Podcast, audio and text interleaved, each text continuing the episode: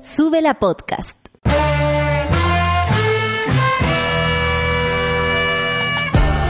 Cuando despiertas en otra sintonía, ves las cosas que otros no ven. Si a veces sientes que estás viviendo en Mordor, o como diría mi abuelita, te sientes como chancho en misa, este es tu lugar. Bienvenido al grupo de contención más diverso de la historia. Para ser parte, solo debes escuchar al resto, participar a tu manera, reír fuerte y comprometerte a buscar más misioneros para esta comunidad. Agarra tu taza y sírvete un buen café con nata, que ya está aquí nuestra guía espiritual, Natalia Valdebenito. 9 con 4 minutos, monada, de este día martes 29 de octubre. Eh, quiero decir algunas apreciaciones a propósito de las peticiones ¿ah? de, de, Natalia, por favor. Yo la verdad no conozco a esa gente. Si fuera la monada sería distinto. Pero que han pedido que algunas personas digamos que condenamos la violencia. Cuando yo haya hecho un llamado a la violencia, me tendré que desdecir. Y no es el caso. Manifestarse no es lo mismo. Por supuesto que se condena todo tipo de violencia, todo tipo de violencia. Y les puedo contar mi experiencia porque ayer yo fui a la marcha que en ningún caso fue convocada desde el punto de vista violento. Yo no recibí ese flyer que después andaba dando vuelta. Que hay que decir que además de ordinario, eh, bastante mal a tiempo llegó y yo no sé si la gente que estaba quemando ayer el metro, que fue lo que yo presencié, estaba tuiteando o recibiendo Twitter a esa hora, así que lo dejo en duda porque honestamente salen con cada cosa que uno dice o son o no tienen calle y tienen mucha tele, poca calle, mucha tele, o efectivamente no hay reflexión de parte de esto. Y lo digo así eh, con total desparpajo. Porque lo que a mí me tocó presenciar ayer fue primero eh, darme muchas vueltas por la manifestación ahí en Plaza Italia. Yo estuve en ese sector, no bajé, no vi lo que ocurrió para el lado mm, eh, poniente como sector Santa Rosa. Solamente vi el, el fuego, como empezó a salir, creo que de Integra Médica que había ahí, que hay ahí. Eh, y no tengo idea tampoco cómo se, cómo se dio esto. El punto es que ya en Plaza Italia se veía que la cosa estaba eh, bien crispada. Y lo digo porque había mucha gente, mucha gente que en ningún caso estaba haciendo desmanes. Estaban con sus cacerolas, con sus pitos, incluso había venta de pañuelos, algunas agüitas bebidas por un sector. Por otro lado había una banda de música que iban con bronces tocando. Eh, también estaban las barras eh, que tampoco eran parte, ponte tú la barra del colo o que es la que yo vi, tampoco eran parte del desorden que hubo en el metro. En el metro habían un montón de, gente alrededor y aquí eh, había hombres y mujeres muy jóvenes, se veían eh, aparentemente jóvenes, que estaban em, presionando la salida de los carabineros de las estaciones de metro, en especial Baquedano. Eh, ellos salen porque ustedes saben que Santiago eh, tiene un como otra ciudad debajo del, de la tierra, ¿no? Por el hecho de tener tantos metros por el hecho de haber vivido una dictadura, donde por supuesto eso también eran los mecanismos que se usaban para atacar ciertos lugares sin ser previstos. Y también porque el metro de Santiago obviamente eh, tiene y, da esa posibilidad de trasladarse de un lugar a otro por debajo del, del, del yo no, no tengo conocimiento de aquello por experiencia propia, pero se reconoce que es así. Y los carabineros constantemente salen desde el metro, que está cerrado, hacia afuera, ¿cierto? Con las bombas lacrimógenas y todo. Entonces, lo que parecía desde afuera era que era eh, la gente que estaba resistiendo ese lugar y que hicieron los incendios, en el fondo, como que la idea parecía ser, porque eso yo solamente lo vi desde afuera, que eh, no querían que salieran los pacos, porque desde adentro sí eh, tiraban bombas lacrimógenas. al parecer sí había gente ahí adentro. No me consta porque yo no vi las caras, los ojos, ni nada. Lo que sí puedo dar fe es que en ningún caso se apareció la policía. Y lo digo en serio.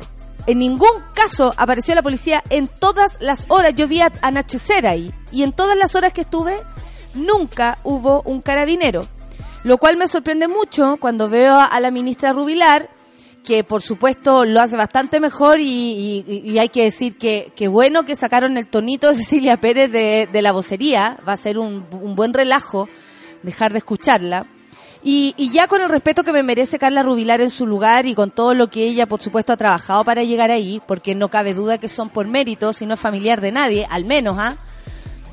Sabemos también que ha hecho un montón de declaraciones horribles en algún momento, pero bueno, tu pasado te condena y ya tendremos tiempo para eso. El punto es que cuando la veo en, las noticias eh, con tanta fuerza, ella refiriéndose a la violencia, yo también me pregunto dónde está Carabineros y cómo Carabineros no ha detenido a nadie aún. Yo nunca he visto la cara, por ejemplo, de uno de los encapuchados que ha quemado algo.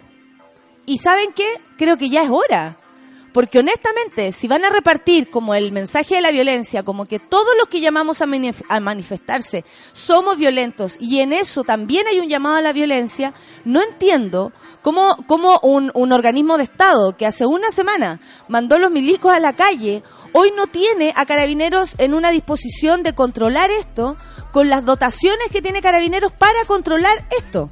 O sea, perdón, nos tiran bombas lacrimógenas absolutamente abortivas y nocivas que están prohibidas en el aspecto mundial y no controlan aquello que además también provoca contaminación, retrasos en el transporte público, molestias en la gente y ensucia la real eh, razón de lo que estamos haciendo. Entonces, claro, desde afuera, amigues, que están viendo solo televisión, se ve bastante fuerte y bastante feo. Y yo hago un llamado a preocuparse y a espantarse de esto eh, respecto también a, los, a las violaciones a los derechos humanos. No entiendo cómo un incendio los mueve tanto, y lo digo en serio, los mueve, ¿no? Oye, qué feo, y mira. ¿Por qué? ¿Porque son a parecer de ustedes flightes los que están haciendo eso? Bueno, entonces que atrapen a esos comillas flightes que hacen los desmanes para que no ocurran más detengan esto de una vez por todas, porque la gente que va a manifestarse masivamente, masivamente, que no hay algo más claro que en democracia que la gente se manifieste masivamente, no puede ser tratada como delincuente. Nos siguen tratando como delincuentes a quienes llamamos a manifestarnos, como todas las personas lo hacen, a quienes vamos a manifestarnos y a quienes sentimos este profundo descontento con lo que está pasando. O sea, perdón, Sebastián Piñera no puede cubrir el mensaje que le está diciendo la gente con las personas que queman cosas porque no tienen que ver una cosa con la otra. Yo, honestamente, no tengo la misma rabia que tiene ese cabro que ayer, o esa niña, que ayer se enfrentaba sola a, esa, a ese lugar donde le tiraban bombas lacrimógenas al cuerpo y ella se defendía. No tengo esa misma rabia, no tengo ni siquiera esa misma pachorra para hacer algo así, porque honestamente no, una cosa es que a uno le guste manifestarse y la otra es que le guste la bomba lagrimógena, correr de los pacos. Yo no. Tengo un trauma de pendeja y me asusto. Me asusto. Corrí demasiadas veces los pacos cuando era chica y me da susto. Yo, personalmente. Yo lo único que quemo es marihuana. Imposible que me digan que un llamado a manifestarse es lo mismo. Imposible. Y, y no me siento aludida porque honestamente no hay violencia en mi corazón una, una, una cuchara y una pala, perdón, y, una ollita o un sartén no son en ningún caso un arma. Pero también llama la atención ese, ese como, yo siento, ¿no? Ese como desequilibrio en condenar muchísimo la violencia a las cosas y no condenar muchísimamente la violencia a las mujeres, a los niños, a los jóvenes que han sido violados, a los abuelitos que han sido gaseados, a los niños que les ha llegado una bomba lagrimógena y han tenido que correr con miedo, a las mujeres que han sido violadas, por ejemplo, a, a la gran cantidad de vejaciones sexuales que siguen, siguen y siguen aumentando, a la gente que no ha aparecido. ¿Eso les da lo mismo? Porque honestamente a mí me parece todo, todo, todo igual de preocupante, igual de escalofriante, igual de angustioso. La violencia no se justifica en ningún punto. Y no porque no te gusten los que están ahí haciendo el acto de violencia tampoco. Y además, otra pregunta. ¿El gobierno de Chile, el Estado de Chile, no se va a preocupar de esos seres humanos si son ciudadanos chilenos y chilenas? ¿Los van a dejar así votados? Esto va a seguir si no escuchan. Esto va a seguir porque la gente, si ustedes se van a pasear a la marcha, yo, yo entiendo que la gente, por ejemplo, que trabaja en televisión y está todo el día metida dentro en esa burbuja, no sepa qué mierda está hablando porque no conoce ni las miradas de la gente que está en la marcha. Y si uno se va a pasear, se da cuenta que ahí, si uno se va a pasear mirando ¿cierto? Así como, a ver, me voy a dar una vuelta para saber quién está acá. Es la masa de Chile. Es esa masa que trabaja y está harta. Es esa masa que, como decíamos ayer, no va a cumplir ningún sueño y lo sabe. ¿Saben qué? Es la gente, y, no lo digo que sean todos ni todas los que están ahí, pero que no tiene nada que perder. Y arriesgarse, ¿cierto? De este modo, de cumplir con todos los días ir a marchar a la calle no le resulta ningún inconveniente porque al contrario le da un motivo en su vida. Si no se hacen cargo, si no escuchan lo que está diciendo la gente, no el parche de cambiar un ministro por otro, que al final es un enroque, hablando un cambio cuando los cambiaron de puesto, la silla musical. Tenemos mucho que conversar hoy día, pero quería partir con eso. No vi ningún carabinero ayer tratando de parar el desastre que vimos y que hoy día usted encuentra en su ciudad. ¿Qué está pasando? No tengo idea. Pero esta movilización, esta, este, este estallido social del que hablan, en ningún caso se parece a quemar un metro. En ningún caso. Son las 9 con 14 minutos y vamos a escuchar a Jepe con Cacharpaya. Café con nata en.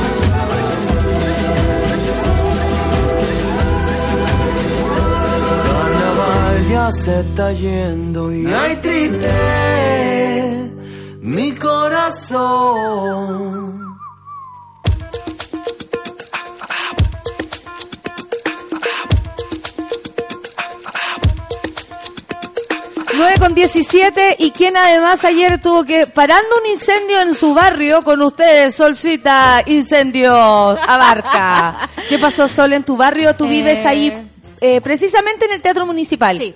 Vivo fu- al lado Eh, muy teatro. coherente contigo. Sí, es que me queda el Rafalín ahí directo a, la- a mi butaca. Eh, no, yo vivo en pleno centro. Estuve muy preocupada por el incendio que hubo en Santa Rosa porque mi tengo un amigo que vive ahí que casi se quema ayer. Eh, pero abajo, de repente yo estaba, yo voy, paso por la marcha, me voy a la casa, sigo leyendo, como que sigo trabajando. Eso es lo que he hecho estos días. No se Eh, puede pensar en otra cosa, además, Claro, ¿no? y estaba yo ahí y de repente veo humo en mi ventana y es como me estoy quemando y bajé.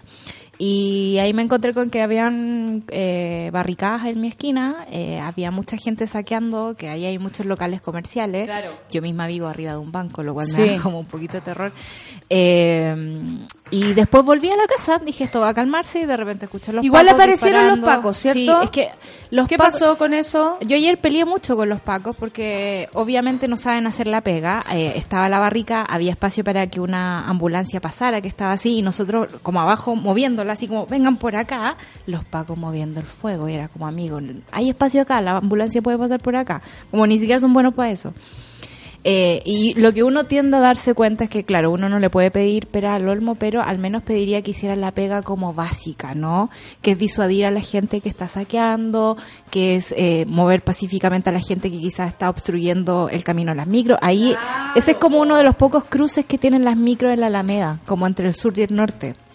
Entonces es un espacio que se cuida bastante, digamos, para eso. Ayer yo vi una micro pasando arriba de la barrica y dije, esta cuestión no se quemó, onda ¿Y por qué pasó por ahí? porque se desesperó, porque de repente estaban todos tirando piedras, estaban los pacos disparando hacia el cuerpo, eh, había mucho humo, había mucho fuego y habían cuatro micros cruzadas entre, eh, al frente del teatro municipal y no sabían qué hacer. Entonces yo caché que uno se desesperó y cruzó por encima la barrica.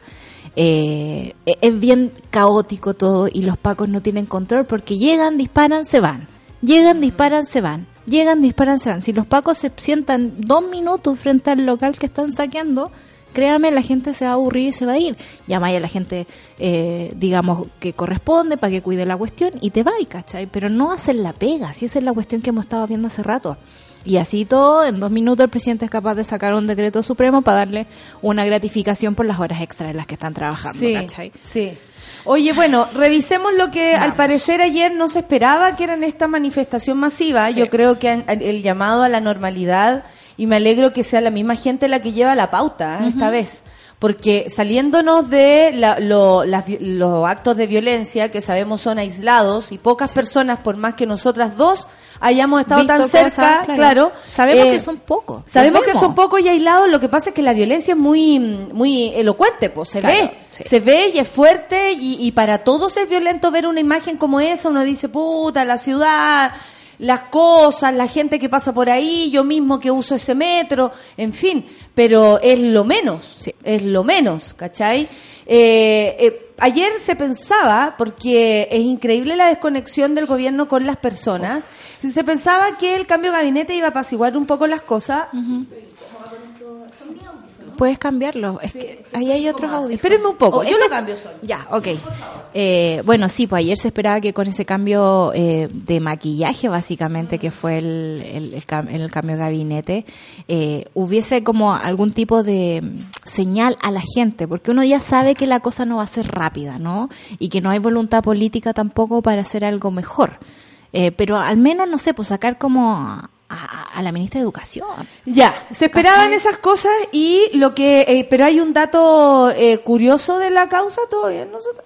Hay un dato curioso de la causa que tiene que ver con la posible incorporación de Felipe Ward Claro. al ministro, al Ministerio del Interior, Interior. pero eso no sucedió. No sucedió y ayer nos reímos mucho nosotros, aquí estábamos toda la radio mirando el video que Mónica Rincón eh, dijo así como alguien le pasó el dato, atenta a lo que está pasando ahí, abre el plano, abre el plano, eh, entonces está el ministro Blumen, porque también estábamos así como, ya, pues anúncielo, ¿por qué se demoran tanto? ¿Por qué se Ay, demoran pero es que ese tanto? ri- ritmo, eh, ritmo mediático. claro, es como Ritmo yo llevo- Bueno, y después nos dimos cuenta que de, de verdad es un ritmo mediático. Claro. Que tiene que ver con qué? Con que el nombre de Felipe Ward aparece en la, en la palestra. Claro. La gente empieza a comentarlo, eh, yo no sé si la- el público nuestro lo sabe, pero eh, hay mucho que se filtra. Sí. ¿Cierto? Así como a ustedes les llegan mensajes de mierda y dicen, oh, yo me acabo de enterar de esto. Bueno, se imaginarán que en el ambiente de las comunicaciones se filtran aún más y honestamente no le han achuntado ni una. Así que yo eh, llamaría esas fuentes a, A- a guardarse. A, guardarse, porque honestamente no, no están ayudando. El amigo, la Nicole, se- no está ayudando en nada. Y eh, la Nicole, puro bluff.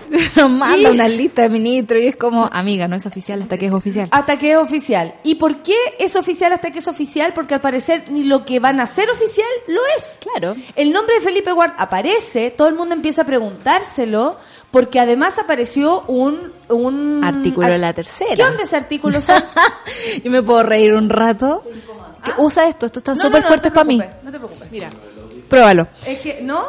Ah, ya, no el audífono. No Pero se preocupe, no se preocupe, este. no se preocupe. Sigamos, sigamos Ok, con el tema. eh, resulta que vemos en la tercera dos artículos, ¿no? Uno que anuncia como el- el- los distintos movimientos de gabinete que va a haber y otro que asegura que el ministro del Interior va a ser Felipe Ward. Sí. Entonces uno dice, diablos, ¿qué tipo de eh, nivel de fuente tiene la tercera como para asegurar algo antes que el propio presidente? Sabemos lo antojadizo que es para sus decisiones, sabemos que eh, cualquier circunstancia puede cambiar algo, o sea, no hay ningún tipo de precaución para decir eso. Y eso que se han lavado la boca todos estos días con el fact-checking, que aunque la mona se vista de sea, perdónenme, la mona queda. También hay no, que y ver... hay que decir también que el guion del diario La Tercera, como terrible, mal dateado y al mismo tiempo es como que lo usan y después lo dejan mal. La propia periodista diciendo, no, los, ¿cómo se llaman? Los, los- Eso era hasta el momento en que yo lo publiqué. Y claro, porque la mandaron a hacerlo. Sí, po. po. Porque Pero defendiéndose como gato a espalda, o sea, hello, es indefendible. O sea, a mí me parece que si tu negocio tiene que ver como el de las comunicaciones con el gobierno de turno y te mandan y te datean hacer notas para que, y no lo digo solamente especialmente por ella, porque honestamente Es hay que saber que es, toda la- es todo el, el, Sí. el sistema, como funciona un diario. Inc. Claro.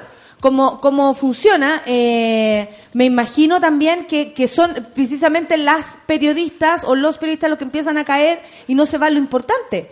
¿En qué momento el gobierno manda hacer un reportaje a la tercera para que entrevisten a un tipo que va a ser, eh, a ellos les avisan, o sea, Claro. un diario sabe con anticipación quién va a ser el cambio de gabinete cuando se supone que no se sabe hasta que se sabe. Claro, igual me da la impresión de que juegan al barómetro con la población, ¿cachai? Como que tiran un Explícale nombre. eso a la gente. Claro, eh, me- Porque eso fue lo que pasó. Eso ayer. fue lo que pasó. eh, y, y sabemos que, o sea, no lo sabemos, especulamos que la, la caída de Felipe Ward como ministro del Interior tiene que ver con que, eh, con, lo- con, el- con los tweets que le sacaron, con las cosas que empezaron a pasar en,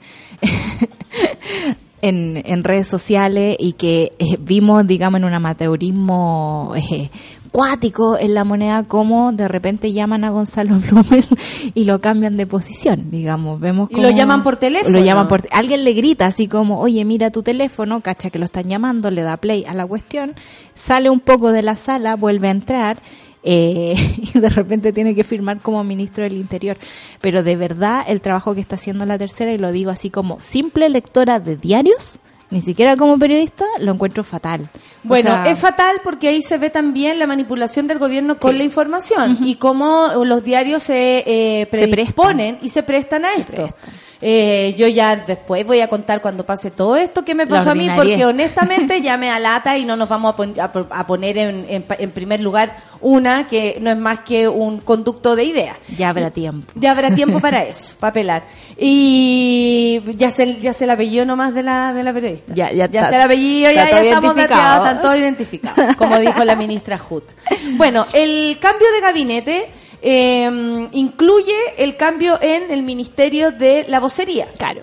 ¿Cierto? En vez de Cecilia Pérez, entra la... Carla Rubilar. Entra Carla Ru- Rubilar, que eh, bien que lo hizo como intendenta, porque fue la única que dio la cara el fin de semana pasado, donde estaba todo, pero cal antepasado, que estaba caldeadísimo y nadie tenía ninguna respuesta, ella se hizo, la, ella se hizo cargo. Entonces, creo que la única que podría haber llegado a ese lugar por méritos internos, porque Claro. honestamente yo ya a ninguno le encuentro ningún mérito, en lo personal, Sí. esta es mi opinión.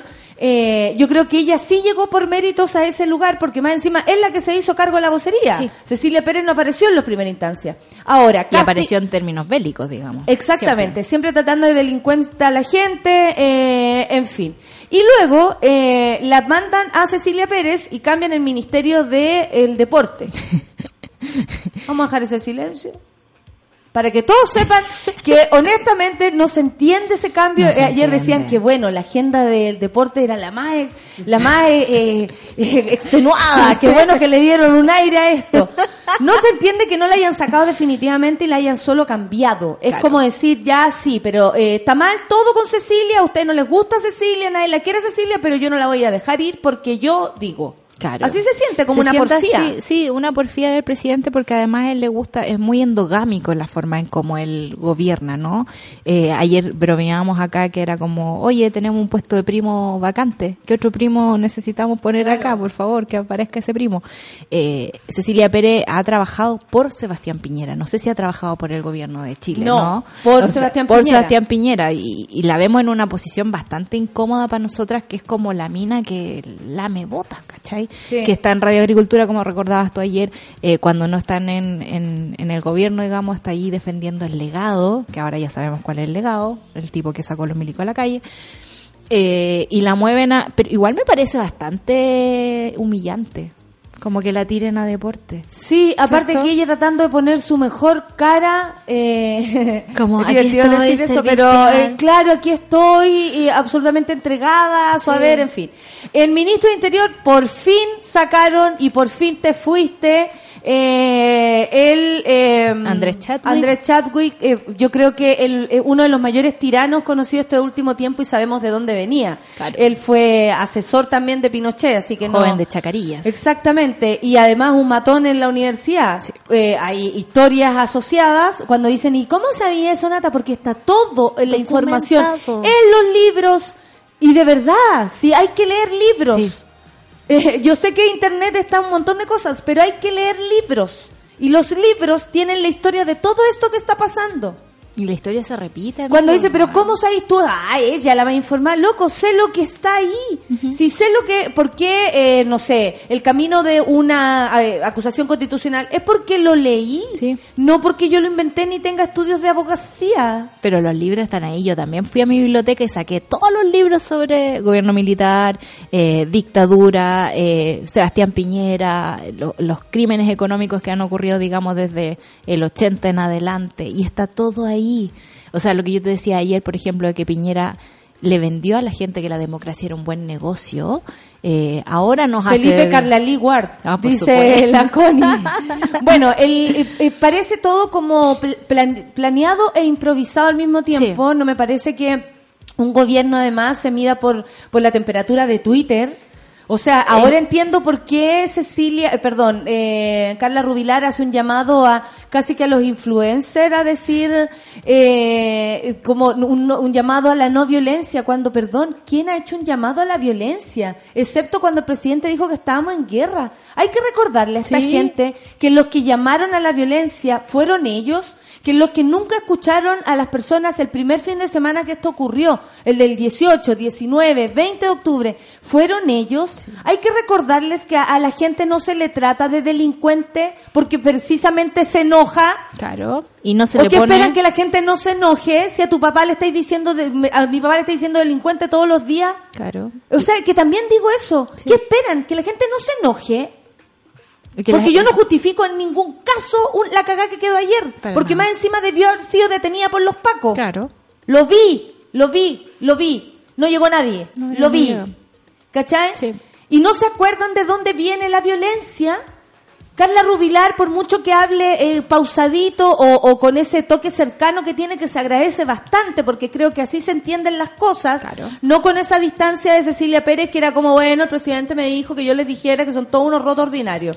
No, Carla Rubilar sí es más cercana, pero también hay que hacer un- una vista eh, más amplia. No te podía olvidar, Carla Rubilar, que el llamado a la violencia le hizo tu gobierno y serán recordados por la historia y no solamente por nosotros.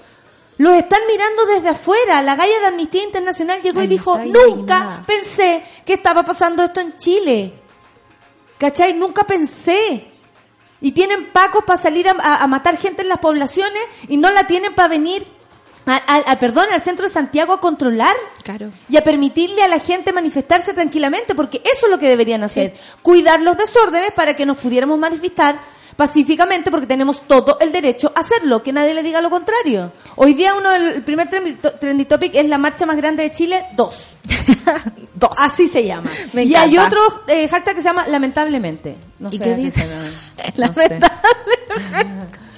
Porque yo hoy día he analizado, por ejemplo, que una de las palabras más usadas estos días ha sido culiado. Ponte tu piñera, culiado, chaco, culiado, paco, culiado. Culiado es una palabra que podríamos poner en nuestros emblemas nacionales, ¿no? Sí, eh, Pero eh, usarlo para todo. Así este problema es muy. Culiao. Lo que pasa es que está sucediendo que esto es muy culiao. Claro, el En Estado fin. te culea, leí hoy día. Así como... Eh, eso el otro día lo puso el, el cabro que iba disfrazado del Joker. ¿En serio? Sí. Eh, Y todos mirando, oh, ¿qué iba a decir? Piñera te culea. Ah. Y eso lo único que te hace pensar es que es cierto. Ayer vi harto Joker en la calle. Hay harto, Joker en la calle. Sí. Oye, son las 9.33 y vamos a parar un poquito para seguir comentando el cambio de gabinete y todo lo que eh, se encuentra por aquí dando vueltas. Javier Amena y Espejo.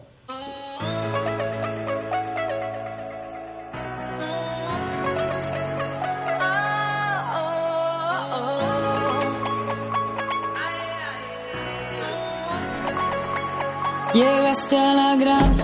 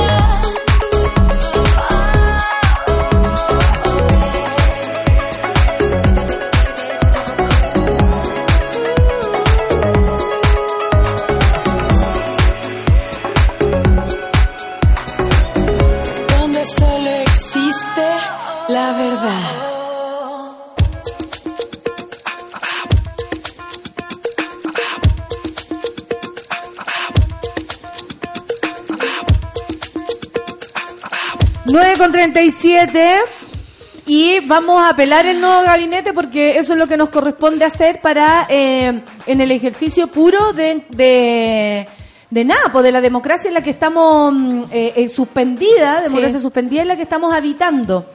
El ministro, pres- eh, perdón, el presidente Sebastián Piñera finalmente concretó su esperado cambio de gabinete con una novedosa incorporación. Julio Isamit, el ex dirigente de Renovación de Revolución Pingüina, sapo de las movilizaciones, asumirá la cartera de nacionales en el lugar de Felipe Ward.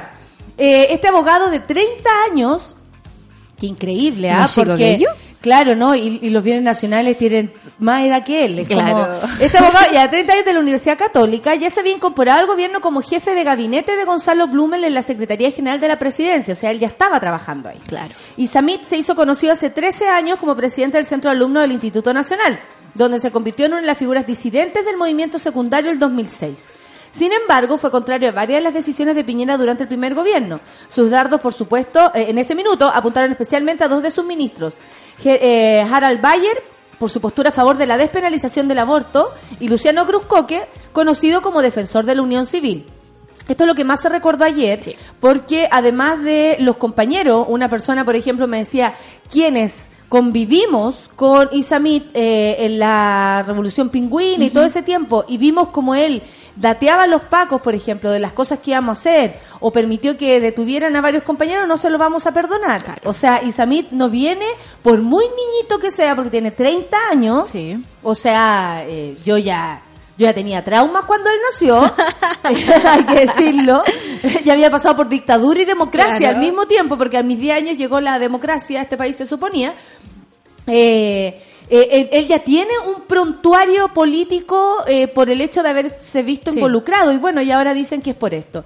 La cosa es que la gente empezó a recordar sus Twitter eh, que básicamente lo dejan desde el lado de la homofobia. Sí. Por ejemplo, me siento absolutamente estafado y yo no voté para financiar al ministro que promueve matrimonios gay. Que se vaya Cruzcoque.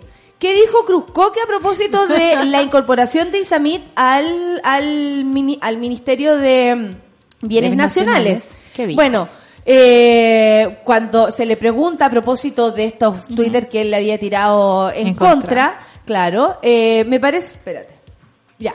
Al respecto, el actual diputado de Bópolis declaró que Twitter y las redes sociales en general es fantástico para sacar del cajón de las declaraciones.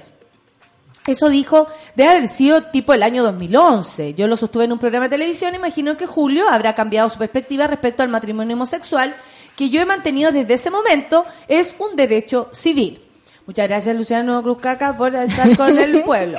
Me parece también que empezar a hacer esta genealogía de las declaraciones de Twitter, que a todos nos pueden salir de pronto, tweets, porque esto es muy contingente, creo que no le hace justicia, dice Cruzcoque. Y probablemente Julio va a poder desmentirlas en su momento. Seguro ya no pensará igual, pero creo que le corresponde contestarlo. Le tiene fe. Claro, incluso dice, ahora, no siento que esto lo inhabilite para ser ministro de Bienes Nacionales, puesto que él tiene todo el derecho a señalar que está en contra del matrimonio homosexual. ¿Por qué? Porque el matrimonio de, de- porque se entiende que el matrimonio es exclusivo de Claro. no sé si no sé si tengo no sé si tengo derecho a, di- de a, expresión. discrimi- a discriminar. Eso. lo pregunto, ¿no? ¿Tengo derecho a discriminar si no es para mi bien? Por ejemplo, yo discrimino a la gente tóxica. Claro. Obviamente, me separo de ahí, pero tampoco haría algo en contra de esas personas para que actuaran con libertad si es que no afectan la mía. Simplemente uno se mueve, digamos. A eso voy. Es como, oye, yo no me ¿En voy a casar con una mujer. El carro. Nuestro carrito va pasando. Volvió el carro de la democracia. Este, este, eh, por ejemplo, no sé, yo no lo voy a hacer yo. Yo no, por Claro. ejemplo, yo no me voy a casar. Siento que no me voy a casar, hasta ahora tengo 40 años, creo que no me voy a casar, pero no por eso me voy a negar una ley que puedan casarse todos. Claro. ¿Cachai o no? Como que siento que discriminar por sexo, por sexo es obviamente homofóbico. Claro. Hay un carácter homofóbico en, en condenar esto. Incluso en, la- en las derechas, digamos, la gente usa como el, el- juego del lenguaje, ¿no? El matrimonio solo es como dentro de la religión católica. La Claro. unión civil te la permito porque tiene otra tipificación, ¿cachai? Claro, igual es, igual claro. es como No te de otra como forma. yo, pero únete civilmente como lo hace el resto de los colas. Sí. Es hacer separaciones, Es en vez de tener una sola cosa para todo el que quiera, para todas, para todes y fin. En fin, eh, ustedes saben que yo, por mí, que se casen los perros con los perros. O sea, me da lo mismo, ¿cachai? Que se case todo el mundo, invíteme. Cuiden a sus mascotas. Claro, sí. Estos sí, días. Estos días, estaba Sí. muy triste eso. Eh, vamos a comentarlo. Él, dice Cruzco, que tiene todo el derecho a señalar que está en contra del matrimonio homosexual si él considera que es una materia de la cual tiene ciertas convicciones. Bueno, dice, tendrá que responder por eso Julio. Lo que no me gusta es juzgarlo por su integridad como persona exclusivamente porque tiene una opinión distinta en la materia. Es que una cosa es una opinión distinta y otra cosa es andar discriminando. ¿Cuáles son igual- los tweets? Se aprueba uniones y promueve el matrimonio gay o aborto. Seré opositor a este gobierno. Me da lo mismo cuánto crezcamos al año. Porque él tenía mucha fe en que íbamos a crecer una enormidad y que le iban a compartir, po, Por ¿ah? supuesto, el chorreo. A ver si paga la factura impaga. Claro. ¡Oh! ¿Supieron que el ministro a cargo de la cultura del país promueve uniones y matrimonio gay? ¡Que se vaya! Yo no voté por esto. Después eh, arremete otra vez con Cruzcoque. ¡Que se vaya Cruzcoque! Genial el ministro que tienen a cargo de la cultura a favor de uniones gay. A mí me parece Básico. que eh, Julio entra en la categoría de Andrés Alamán, en la cual hinchó las bolas porque el divorcio no era lo que había que aprobar, porque el divorcio no, porque yo no voté por este gobierno, que lo que quiere es el divorcio. Apareció la ley de divorcio y se divorció. Para casarse con cubillos, por supuesto. Así es. Así es. Entonces, eh, a mí me da la impresión que es como un efecto a- Alamán y en cualquier momento se nos casa Julio.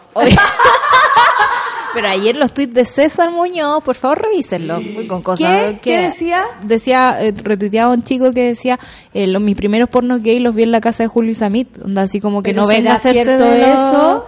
Digo yo, está ahí la De información. mí pueden decir cualquier cosa, ¿ah? cuidado, cuidado con lo que dicen las redes sociales.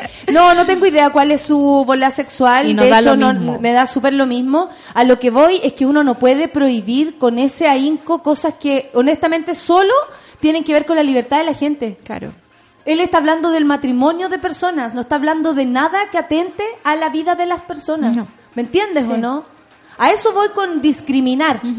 ¿Por qué él con tanta fuerza en algún momento tal vez cambió de opinión y sería la raja? Ojalá. Sería la raja. O sea, sí, cambió de opinión, sería la raja. ¿O lo mandaron a cambiar de opinión? Ah. Lo, lo encontraron en Grindr, sería la raja. Por favor, manden pantallazo.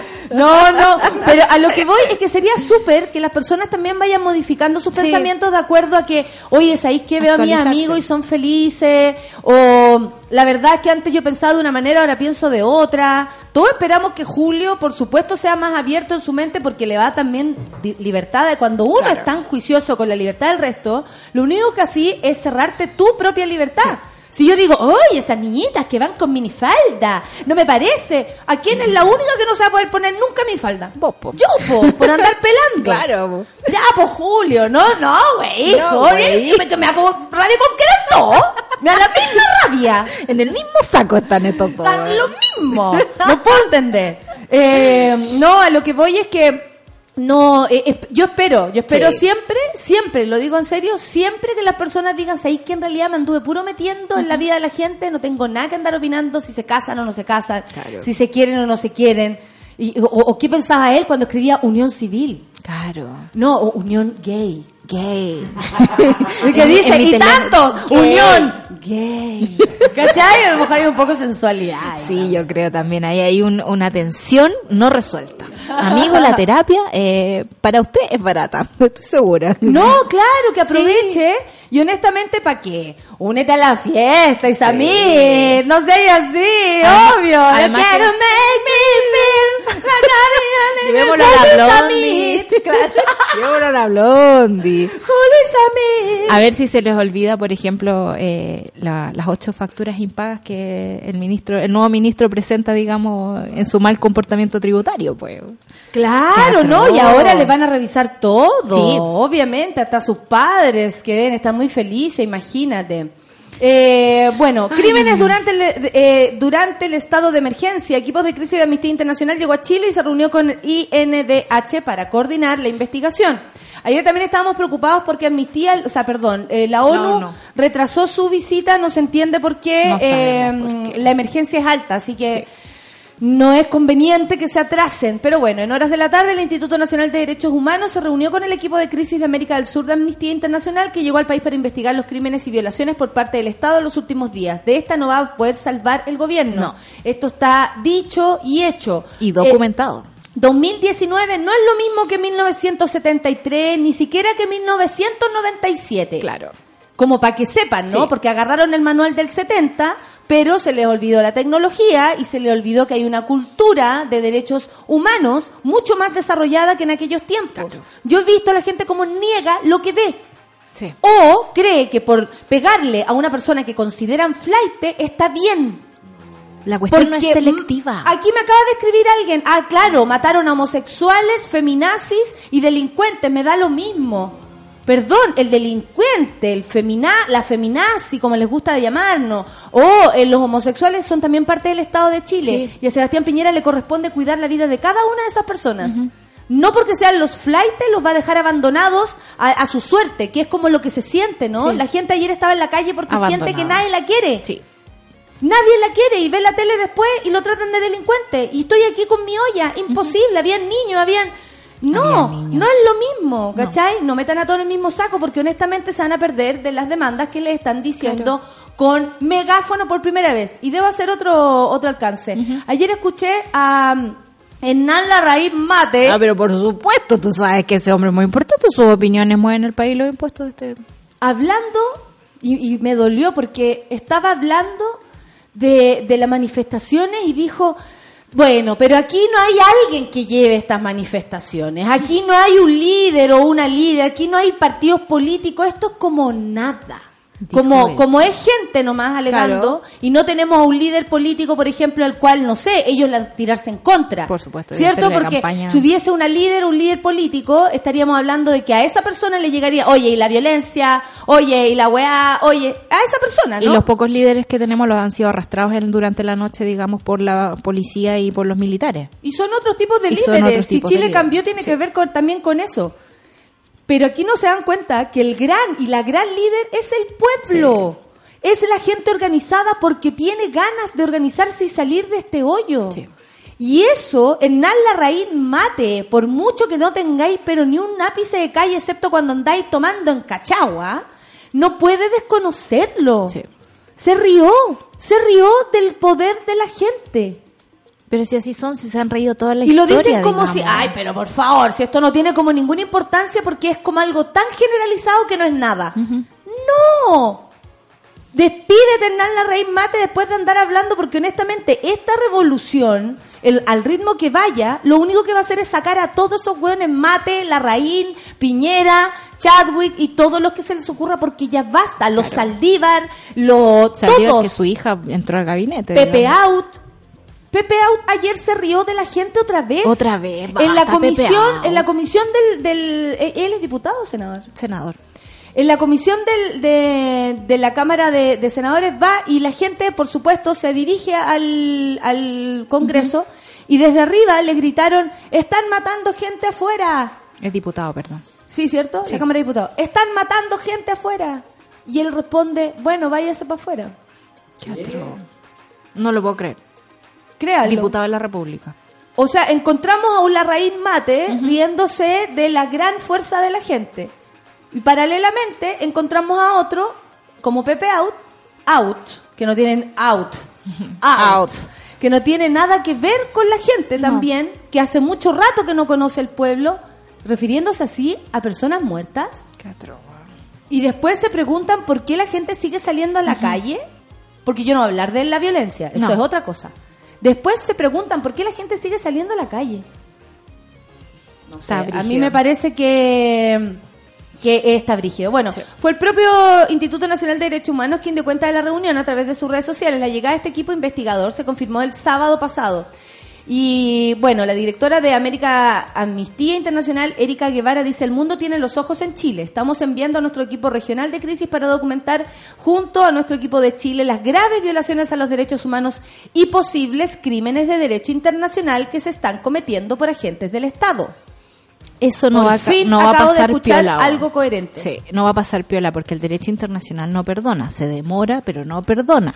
Y ahora con esto de que, que la PEC y la COP y todas las cuestiones, de verdad, yo creo que están siendo muy ilusos en pensar que esas cosas van a ocurrir. El horno no está bollo. Y la gente afuera está mirando y va a caer el riesgo país y se van a morir las inversiones y ahí le va a doler a Sebastián Piñera. ¿Pero tú crees que lo- los inversionistas no están presionándolo? ¿O qué? ¿Todos quieren este caos para decirle a Chile ven? Porque se manifiestan, eh, todo se destruye. Yo creo que los inversionistas, como lo ha mostrado la historia y los libros, digamos, lo pueden encontrar ahí. Soy gente que vino a Chile antes de que se hicieran los plebiscitos, antes de que asumiera Patricio Elwin.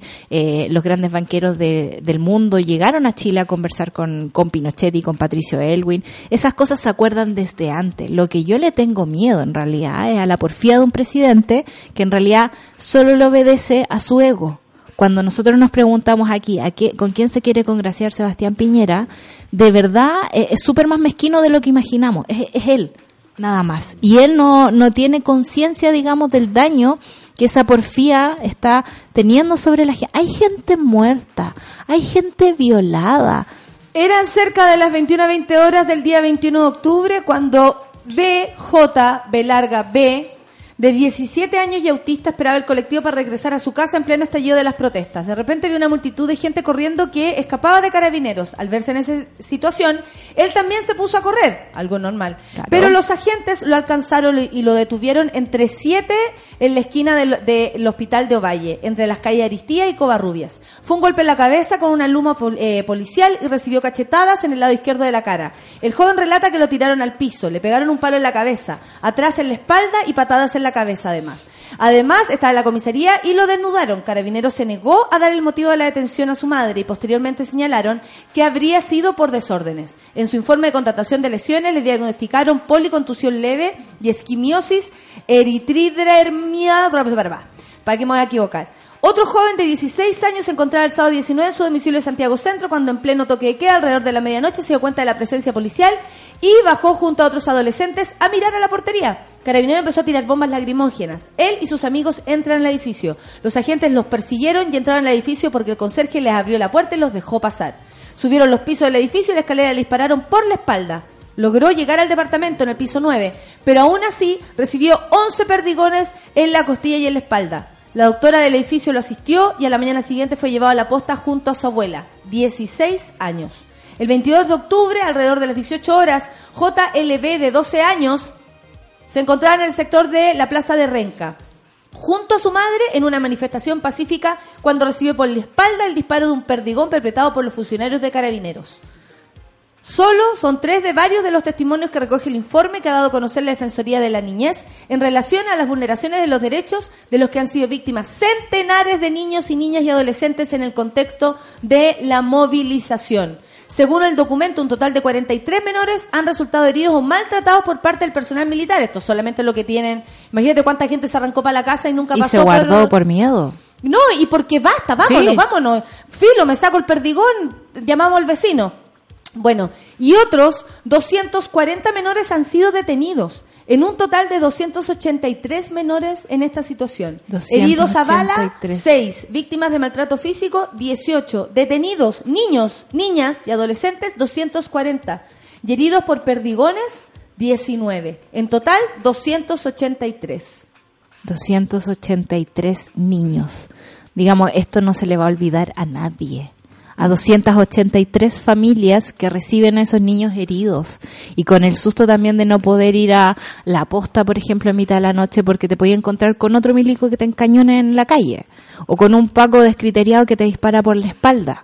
O sea, de verdad, eh, las conversas que yo tuve ayer con los pacos en la calle es como, no, uno no puede entender cómo se ríen del Instituto de Derechos Humanos, cómo se ríen del Servicio Médico Legal, como nunca aprenden, esos cursos de derechos humanos parece que fueron hechos en el mismo lugar de las clases de ética de Penta. Sí. O sea, no tienen conciencia de quienes cuidan. Y para mí me parece una negligencia y un abandono, digamos, de deberes, porque existen policías que trabajan para la gente. Esta gente les pagamos nosotros su sistema de salud, su sistema previsional y trabajan para el Estado, para aniquilar sistemáticamente. Y, y no es menor que sea el Estado el que manda a matar a sus propios ciudadanos. Esa horror. cuestión es un horror. Aquí en la quebrada del ají no calificamos como democracia, pero en- ni en Timbuktu. O sea, Claro, claro. O sea, es como, no sé, Eh, es demasiado, demasiado... mm, Surreal. Sí, Sí. Sí, y, y me llama la atención que eh, obviamente la gente además visualice la, la violencia en cualquier otro lado menos donde está. Claro.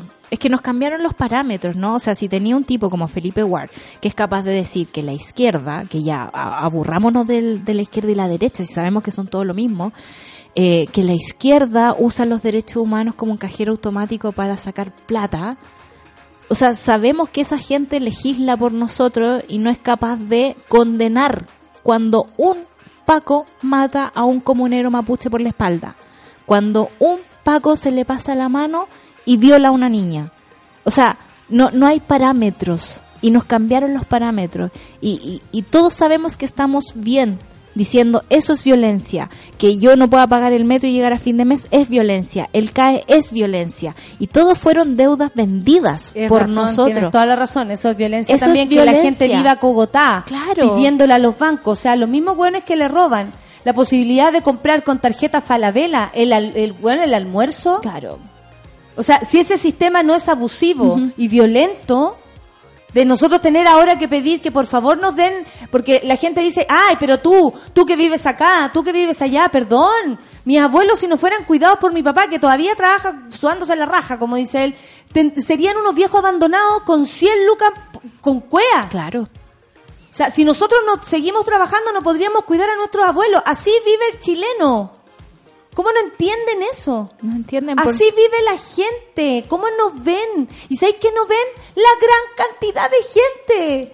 la masa. ¿A quién no, a- ¿Con quién se están juntando? Que no se dan cuenta. Si ayer era, el- no sé, era cosa de salir a mirar. Era nomás. cosa de mirar. A mí me llama la atención como que este gran elefante rosado sobre la mesa, que es la clase media en Chile, nunca haya podido ser tipificado. Pero yo creo que es porque no querían tipificarlo, no querían ver que esa gran masa de gente está toda en las mismas condiciones. Que podéis quizás tener plata para ir a la feria un fin de semana, pero en el otro no. Que quizá una familia se eh, las arregla para pagarte una cuota del CAE cuando quedáis eh, cesante, pero otra no.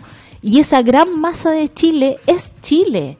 Estamos tan acostumbrados a la caridad de los ricos, ¿no? Que gobiernan para la para los más pobres, para los desamparados, para los abuelitos y al final sabemos que ninguna es una reforma estructural, todo tiene que ver con un maquillaje de esta caridad y de esta culpa cristiana que tienen algunos políticos y empresarios que son los que realmente toman las decisiones con la soberanía que nosotros les entregamos en algún momento o que nos quitaron con las armas. Toman las decisiones para que ellos puedan seguir sus vidas fantásticamente, disfrutando en sus yates, como lo hacen los, los dueños de las AFP. Hoy día yo tengo clase allá en el barrio alto y yo creo que no voy a ir porque yo sé que no me voy a poder devolver, ¿cachai? Pero sé que todos mis compañeros eh, caminan para el otro lado, ¿cachai? Van para el otro lado, que ellos no tienen el problema, que probablemente hoy día estén hablando de que terrible los destrozos, que terrible esta gente, pero sigamos nuestras clases de forma normal. Eh, ¿Qué quieres decir, Lucho? Eh, sobre la fragilidad de esa clase media, el otro día estábamos conversando con una amiga, eh, ¿cachai? Como que si, si pensamos bien, sí podríamos clasificarnos como clase media nosotros porque porque tenemos un ingreso, ¿cachai? Por cabeza superior al de, la, al de los pobres, ¿cachai? En este caso, pero si me ponía un hijo, soy pobre al tiro. Sí, pues. ¿Cachai? Como así de frágil es la clase media. Y, y, y, y no sé, pues varios de nosotros como que podríamos decir, sí, ¿sabéis qué? Califico como clase media viviendo solo, sin, sin ningún eh, gasto como obligado, ¿cachai? Claro. De por vida. Y con dos o tres pegas. Claro. Nadie tiene una pega. No, po. Nadie. no existe la persona que más o menos Y esté ni bien con siquiera un solo existe la posibilidad de armar carrera en algún lugar, porque Claro. los lugares donde No. te contratan te hacen sentir que da lo mismo lo que tú hagas, eres absolutamente prescindible, y total yo levanto una piedra y aparece otro hueón con necesidades. Sí, pues. Porque se aprovechan de la necesidad de la gente para pagar poco y además no cumplir con las reglas del trabajo. Porque no cumplen con, por ejemplo, la gente no Los paga básicos. imposiciones, No. no hace Contrato. contratos, no, No respetan los días sábados trabajados, por ejemplo. no pagas hora extra, no. en fin, o sea, además de no pagar sueldos dignos, no cumple la ley del trabajo. Claro, y yo creo como en, en la austeridad, de verdad. O sea, eh, si yo tengo ese tipo de condiciones, no me las voy a dar de que puedo mantener un equipo de 20 personas, por ejemplo. Me reduzco a 6 y a esas 6 personas las trato con dignidad. Porque esta idea como del emprendimiento, el emprendimiento y que todos tenemos que empujar para adelante, cuando tú solo sientes que te exigen, te exigen, te exigen, te exigen, te exigen, por un proyecto que ni siquiera es tuyo, como que ya no te da para pensar en una unidad país, es como solo sentir la exigencia encima.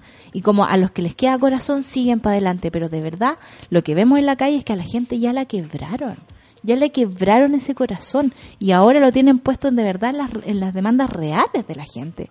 Se necesita una salud digna, se necesita una educación para todos, se necesita una pensión que sea correspondiente con tu, con tu trabajo, de cómo te desangraste en la vida, digamos, por el sistema.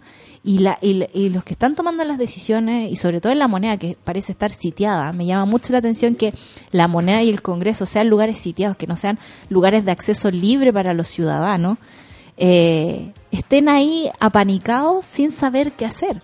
O que el domingo los ministros se vayan a la casa, ¿cachai?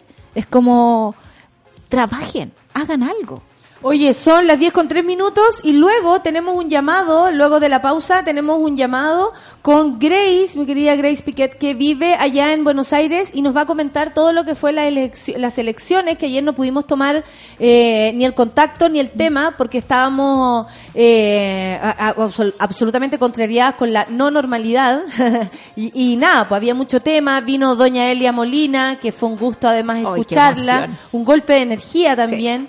Sí. y... Eh, eh, eso, vamos a comentar con Grace lo que pasó en Argentina, también un poquito acá, y tenemos también un pronto invitado para hablar y seguir conversando sobre lo que está pasando en Chile, porque no volvemos a la, a la normalidad y no es porque eh, no queramos estar tranquilos uh -huh. ni tranquilas, es porque no se puede en base a este sistema injusto que no le permite a todos por igual ser felices, libres, tranquilos y pasar una vida digna. Sobre todo una vejez. Porque sí. tú, Solcita, en las condiciones que estás, ¿vas a poder tener una vejez digna? De hecho, mi idea es morirme antes de los 50. Tú no vas a tenerla. No. Tú, Lucho, eh, en estas condiciones en las que estamos ahora, con el trabajo, con tu vida, ¿vas a tener una...? No. Yo tampoco, porque soy solo una actriz que wea por Twitter, pero lo tiene todo. 10 con 4, porque la gente, ¿y dónde tú trabajas en televisión? No, no. estoy solo weando en Twitter. Y, y mira cómo te tengo. Combo Chabela, somos más que ellos, así nomás, pues somos más que la violencia, somos más que la violencia. Café con en Suela.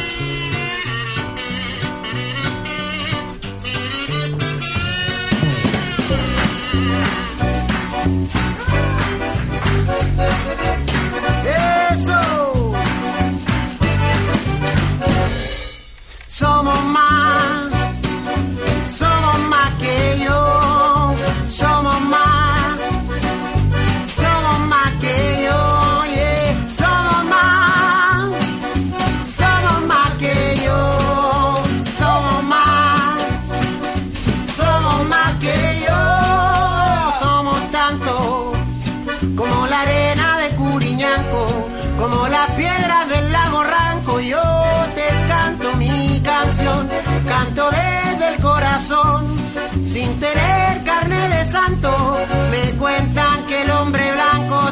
algo que explotación.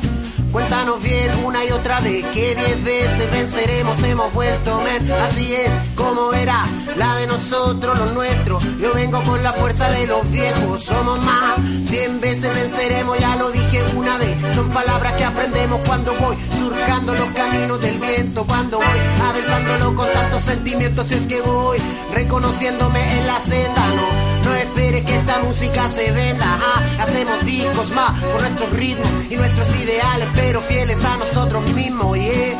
Seguimos fieles a este ritmo, esta rima. Seguimos fieles en cada tarima, como suena y resuena las voces de cientos y miles, como con Bochabela con el Chueco Martínez. Somos más. Este Chueco somos más que yo. Somos más.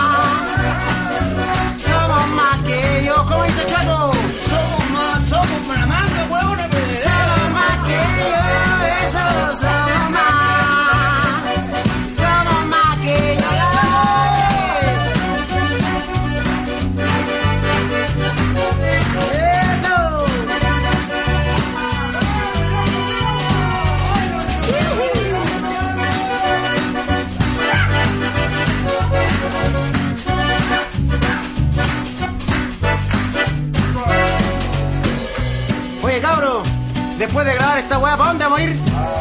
¡A la Quinta Nueva! Oye, ¿y esa dónde queda,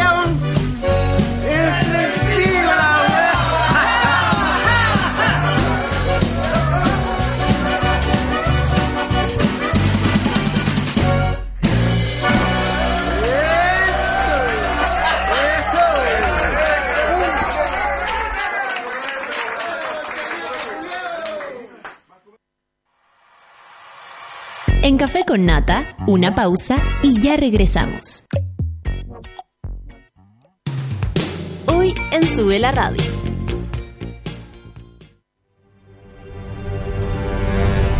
De lunes a viernes, a las 11 de la mañana, Rayen Araya lidera Super Ciudadanos, un grupo de opinantes movidos por la desigualdad social. Super Ciudadanos, hoy a las 11 de la mañana y cuando tú quieras en formato podcast, solo en subela.cl. Tómate un break al mediodía y engaña la tripa junto a Isidora Ursúa y Eleonora Aldea. Porque en Caseritas conversamos, echamos la talla y planeamos un mundo mejor. Siempre con amor. Caseritas, de lunes a viernes al mediodía en Sube la Radio. En otra sintonía.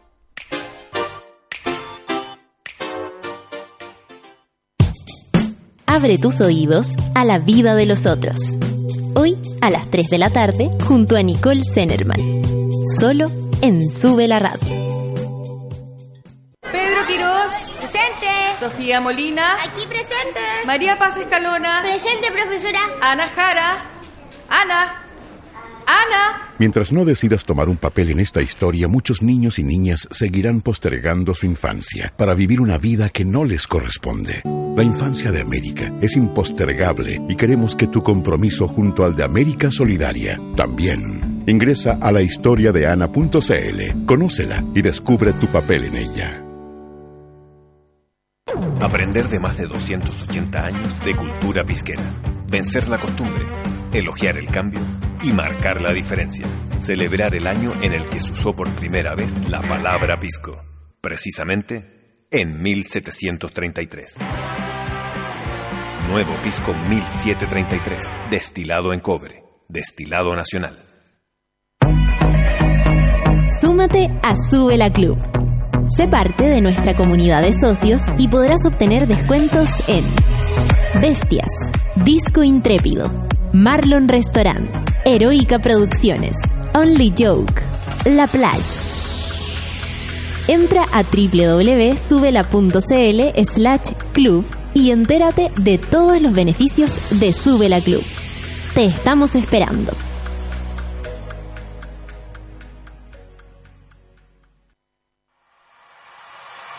Ya estamos de vuelta en Café con Nata.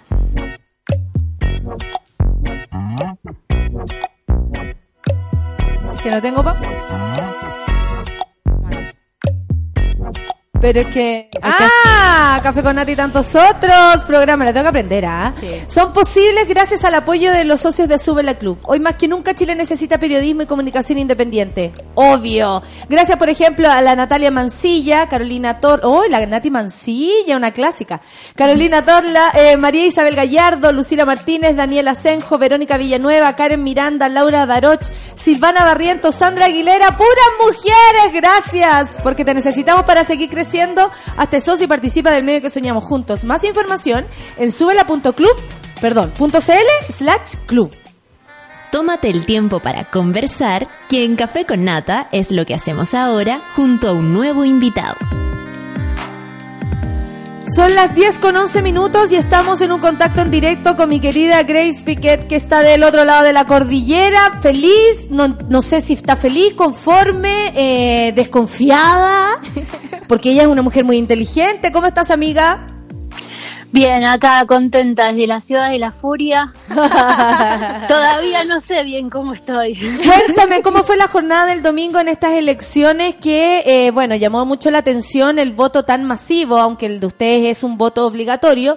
De todas maneras, llamó la atención que a las que a la, no sé, ya como a las 12 del día, yo desperté muy temprano, ya como a las 12 del día ya había el 40%, a las 2 de la tarde, el 40% de la gente que ya había votado. O sea, el entusiasmo era muchísimo. Sí, en líneas generales, digamos, siempre en las elecciones eh, la gente a la mañana empieza a votar temprano.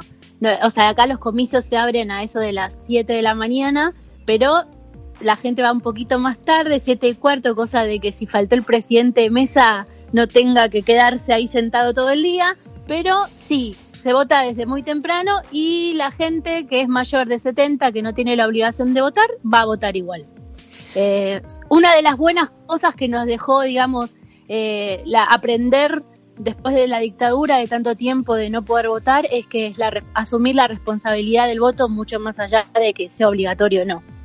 Perfecto. Oye, y había básicamente ánimo por por esta por esta disputa, ¿no? Como el ánimo de sacar a Macri era eh, o, o al menos más notorio y masivo. ¿Cuál es, cuál era tu mirada? Porque igual tú misma incluso habías esperado un margen un poco más grande en- dentro de uno y otro y hasta el minuto no sé en qué va este final de las votaciones, porque siempre se demoran un poco en decir no, si verdaderamente fue un porcentaje y el otro. ¿Cuál es el porcentaje real ahora, por ejemplo? El porcentaje real hasta ahora, que en realidad, digamos, ahora pasó a ser el 97% escrutado, porque bueno, viste, todo va de vuelta al colegio, al colegio electoral y ahí se empieza a contar voto por voto y ahora está el 97% escrutado. Eh, ganó Alberto Fernández con un 48.1 a una diferencia con Mauricio Macri que es con un 40.4. O sea, estamos a, a- harto punto. po. Sí, son, son ocho puntos de diferencia, eh, pero bueno, digamos que nosotros estábamos contentos eh, desde días anteriores, porque bueno, después de las elecciones, las privadas, las primarias obligatorias, perdón, este, sabíamos que iba a haber una diferencia y que había una tendencia que iba a ganar este Alberto Fernández con Cristina Fernández y mm, aunque digamos este el, el otro sector pensaba que podía revertir y poder llegar a un balotaje la realidad es que nosotros pensamos que se iban pero más o menos porque quedó marcada una polarización bastante grande y volvimos al bipartidismo de, de los 80 Qué loco. ¿no? Oye, y para la gente hoy, ¿qué significa, por ejemplo, votar por Fernández? Fernández Que- Fernández. Fernández Fernández. y explícame esa figura, porque ahí parece estar, bueno, Fernández como figura de presidente, pero honestamente todos votando por Cristina. ¿Están así? Es más o menos en realidad, eh, sí, obviamente Cristina es la figura fuerte, pero también la realidad es que por algo va como vicepresidenta y no como presidenta, porque dentro de lo que es el peronismo, que definir del peronismo, imagínate, sería algo muy, muy difícil de hacer, y menos en una conversación de cinco minutos, pero dentro del peronismo tenemos peronismo de izquierda, peronismo de derecha, pero- peronismo de centro y bueno, y el PJ disidente que fue por otro lado. O sea, hoy el Frente de Todos es una coalición de muchos partidos en los cuales eh, si Cristina encabezaba, eh, por ahí no hacía que esa coalición se dé y esa unión se dé para que todos puedan ir con el mismo candidato. A diferencia, sí, de Alberto Fernández, de lo que yo he podido leer desde acá, que es como una figura bastante unificadora de estos distintos peronismos que estuvieron tan en, en pugna antes, ¿no? Exactamente. De hecho, digamos, Alberto Fernández fue jefe de gabinete de- del gobierno de Néstor Kirchner, el marido, eh, bueno, el, el primer presidente que tuvimos dentro de la, esta era kirchnerista, el marido de Cristina, que bueno, falleció, justo fue el aniversario de, de su muerte el día de las elecciones. Eso es tan Y- argentino, que todo como que confabule para, claro, y confabule para el sentimiento Para la y épica. todo eso, ¿no? Para la épica. Sí. Sí, eh, raro. ¡Es muy argentino! Es Con muy todo, argentino, no, ¿para muy qué? argentino, sí. Pero bueno, yo lo que me quedo, digamos, estoy contenta porque más allá de, de la cara que, que encabeza todo esto, eh, estoy contenta porque lo que se votó fue el basta de neo- neoliberalismo. Vamos, basta de, digamos, de seguir escondiendo a esos sectores postergados, los negros, los choriplaneros, como nos dicen, este, y bueno, empezar a tomar otra vez visibilidad. Pero la realidad es que hay una, una diferencia muy chica, o sea, son ocho puntos, que es un montón, pero es muy poco para lo que significa digamos, este, la Cámara de Diputados, porque tenemos 120 diputados del Frente Todos, donde, como te digo, es una coalición de muchos partidos. Eh, Juntos por el Cambio tiene 119 y después tenemos, cin- eh, son más o menos 17 bancas más que se, que se dividen entre, bueno, la izquierda, el PJ disidente y otros partidos. El tema es que dentro de esta coalición de todos tenemos eh, sectores que son un poquito más conservadores. Entonces por ahí una que va a votar con su pañuelo verde un poco contenta porque tiene un sector que la representa, pero por otro lado con la derecha con tanta con tanto protagonismo en el Senado y en la Cámara de Diputados y también un poquito representada dentro del Frente de Todos me asusta que bueno En el fondo uno siente que el, que el poder está bastante enquistado no solo en las presidencias, ¿no? sino también como entre diputados y senadores. Eh, ¿No les pasó sentir como, eh, como homologar la figura de Sebastián Piñera acá con la de Macri? ¿Crees que hay algo como de, de lo que pasó en Chile que haya influido un poco en las elecciones en Argentina? Porque uno, no sé, pues, escuchaba las noticias del domingo de la embajada argentina acá en Chile y, y la embajada no estaba preparada para toda la gente que fue a votar, por ejemplo. No, claramente. Creo que, bueno, la amistad entre Piñera y, Mar- y Macri, o sea, era algo notorio y justamente de este, de este sector una de las cosas que nos marcaban siempre era como el ejemplo de Chile y llegar al mismo modelo económico. Eh, que también por ahí una o, o quienes tuvieron la posibilidad de viajar, te dabas cuenta que no estaba tan perfecto Chile como nos pintaban. Eh, yo justamente la última vez que fui, me acuerdo que hubo toda una marcha bastante grande y donde estaba muy el tema de, de, bueno, el acceso a la salud. Que nosotros obviamente lo tenemos de financiado, pero de alguna u otra forma seguimos teniendo una salud pública. Pero Macri nos quería llevar a ese plano de, o sea, de privatizar la salud y eso era tremendo. Oye, eh, eh, Grace, eh, el ambiente, eh, por ejemplo, las personas, ¿qué sienten con esto de una, una salida de la derecha, ¿cierto? Como recalcitrante, esa como parecía la chilena, que le gustan las apariencias, que todo está marcado como por lo que tienes en la billetera, ¿no? Este, de esa, esa parte que, que obviamente a, a nadie le gusta ya. Porque te- todos tenemos nada en la billetera, somos más. Pero ¿qué, hay, qué se siente eh, en el ambiente? ¿Qué se o cuál es la, lo, lo que se percibe? Ponte tú cuáles son las ganas. ¿Qué, qué piensa la gente que va a pasar ahora que se va Macri y vuelve el, y, y bueno, y está Fernández? Bueno, tenemos, como te dije, tenemos dos, este, ahora se nos vino a marcar la polarización de nuevo y el bipartidismo de vuelta. Entonces, por un lado tenemos a mucha gente, como es mi caso, que está bastante esperanzada, pero también con, con pie de plomo, como decimos, porque estamos bastante desilusionados en, en líneas generales con, un, con la política, lamentablemente, pero estamos esperanzados.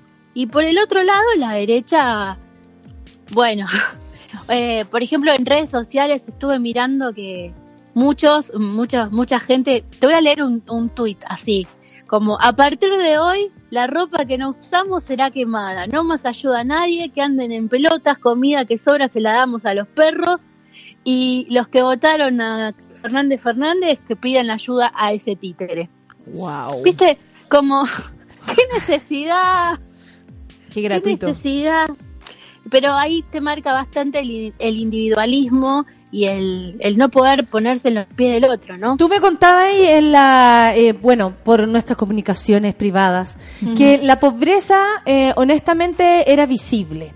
Que tú la veías, probablemente la vives también porque te das cuenta cómo tu presupuesto te alcanza menos, pero eh, eso me gustaría que me contaras. ¿Cómo está viviendo Argentina hoy? ¿Cómo se ve hoy? Mira, Argentina hoy está mal, está muy mal. Eh, en los o sea, el, tenemos como casi cuatro, no sé, la cantidad de pobres es tremenda, hay mucha gente viviendo en la calle mm. o sobreviviendo en la calle. A mí el eufemismo situación de calle no me gusta porque no es una situación, estamos hablando de gente que está sobreviviendo en la calle, ya eso me parece demasiado. Este, es tremendo. Eh, nosotros, bueno, yo participo de, de, una organización que armamos con una chica eh, amiga que es este juntar productos de higiene menstrual para las chicas que están en la calle, va, las personas que, que menstruan están en la calle y día a día que vamos a las salidas a repartir, te das cuenta que el número de gente va subiendo y que no es gente que viene hace años viviendo en la calle, sino que gente nueva, continuamente.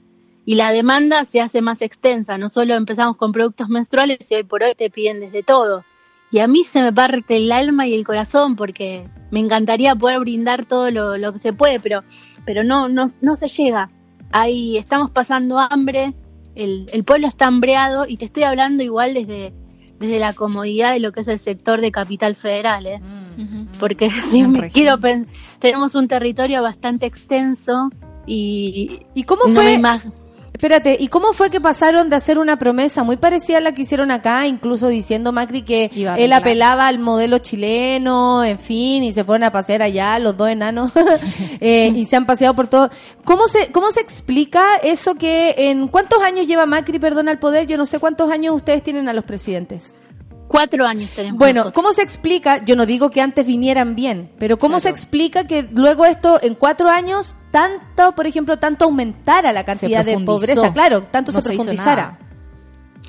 Lo que pasa que, bueno, es como, para mí es todo un plan, el plan que hubo, este, no, no solo desde el hecho, digamos, desde lo económico, es un plan obviamente para, no sé, los medios, sin mostrar determinadas cuestiones. Entonces fue durante cuatro años estuvimos teniendo un presidente que responsabilizaba al gobierno anterior. Y, por ejemplo, abrieron el cepo cambiario, nosotros teníamos un cepo que una de las medidas por las cuales eh, llegó Macri era para decir, bueno, ahora la gente va a poder comprar dólares. Está bien. La- abrió el cepo, sacaron el cepo, la gente pudo empezar a, a comprar dólares, sus amigos pudieron empezar a cobrar dólares, pero así nos desfinanciaron y los dólares los sacaron para afuera. Claro. Y es, es como gracioso porque la medida por la que llegó el gobierno y la medida, la última que va a poder tomar es justamente la que anunciaron ayer, que es que tenemos un cepo y vamos a poder comprar 200 dólares por mes de nuevo. Este, fue todo un plan desde financiamiento para poder este, pedir plata al FMI y, y- y de corrupción también. Por eso te digo, eh, es, es muy fuerte, es muy fuerte lo, lo que se estaba viviendo y también dentro de los medios hegemónicos ni hablar. eh, en, bueno, hemos vivido en estos últimos años noticias que casi no, no tuvieron repercusiones. Acá se voló una garrafa de gas y volaron dos docentes en- de un colegio. Y sin embargo, la gobernadora de la provincia de Buenos Aires era la leona luchadora. Y son cosas tremendas que, que medios hegemónicos, eh, haciendo, viste, favores al gobierno de turno, este, no, no, no se comunicaban. Que, que, que loco la traición que ha hecho, digamos, los medios de comunicación, que también lo vemos acá, digamos, cuando eh, los grandes ejecutivos de la televisión van eh, prioritariamente a reunión con el presidente cuando el país está ardiendo en demandas, digamos. Eh, quería igual cambiarte un poquito de tema, Grace, porque me gustaría saber cuál es la agenda feminista que enfrentan ahora allá en Argentina, porque me da la impresión de que cambian un poco las cosas con el cambio de gobierno, ¿no? Sí, en, en principio tenemos la, bueno, una de las cosas que denunció Alberto Fernández era que desde su interés era abrir el Ministerio de Mujer para la mujer y equidad de Y género. la fiesta del aborto, supongo, porque esa es la gran promesa, ¿no? Por algo están ahí todas las compañeras, las que salen en la tele, las que no salen en la tele, las famosas. tenemos- ahí ¿Qué pasa con un- eso? Ahí tenemos un problemita. ¿En serio no ha servido la, pre- la- presión de parte de todas las colegas tan famosas y, y tan activistas? ¿No sirve eso? Ahí tenemos, ahí tenemos un problemilla. Vamos, decime, contame. Te cuento por qué. Tenemos un problema con el tema del aborto porque, bueno, justamente una de las medidas anteriores, o sea, una de las medidas de Macri eh, fue dejarnos sin eh, Ministerio de, de Salud. Ahora tenemos una secretaría dependiente del Ministerio de Desarrollo. Pero al margen de eso, obviamente eso significa que hay menos presupuesto, pero al margen de eso, dentro de esta coalición, que es el Frente de Todos, tenemos sectores que son un poco más conservadores, incluso que, digamos, vienen de la mano de la iglesia. Entonces, dentro de este frente tenemos estos sectores y dentro del otro lado tenemos los sectores reaccionarios de derecha de siempre y encima tenemos nuevos diputados por la iglesia evangelista. Yo me imagino que va a ser un poco difícil la pelea de eh, el aborto. Y vamos a, estamos como, como decía mi abuela, estamos cuando llegamos de España. Como otra vez va a tener- vamos a tener que empezar de vuelta y reactivar un poco eso. Wow. Ah, mira, yo pensé que esto era como Fernández, Listo. aborto, aborto libre, qué raro, qué raro que siga en negociación algo que al menos tan masivamente se ha manifestado Argentina. Sí, eh, estamos esperanzados, pero la realidad, eh, te vuelvo a decir, justamente una de las, las capturas que traje hoy de, de la pantalla por el tema de los diputados fue para ver exactamente eso. Eh, estaba muy ilusionada, muchos con el pañuelo verde, pero también hay muchos sectores que estaban festejando el domingo en ese escenario que no están, no están de acuerdo con el aborto. Eh, incluso a mí desde lo personal, nosotros estamos impulsando mucho la ley de trombofilia, que es para que las mujeres que sí deciden ser madres y tienen esta, esta patología puedan eh, llegar a, se- a, digamos, a obtener la medicación para poder continuar con su embarazo. Yo estaba muy contenta por el hecho de que veía tres diputados que militaron fuerte la ley de trombofilia, pero de repente me bajaron así como de un cañazo la, toda la ilusión, porque me dijeron, no tiene Ministerio de, de Salud, o sea, puede haber voluntad, pero si no hay guita para bancarla, también la realidad es que baja un cambio y esperemos a ver qué pasa. Oye, eh, quedamos donde mismo nomás, Sí. por Grace. Yo pensé que era como, amiga, llegó la, eh, la alegría, llegó. No, no, no llegó la alegría. Se nos va así el, el Ministerio de la Alegría, porque teníamos un Ministerio de Alegría y no sé qué. Por suerte se, se nos va el Ministerio de Alegría, pero bueno. Oye, aquí tenemos el. Ministerio de la Protesta, ¿ah? si quería Claro, algo, yo te lo paso. claro. Fuerte claro.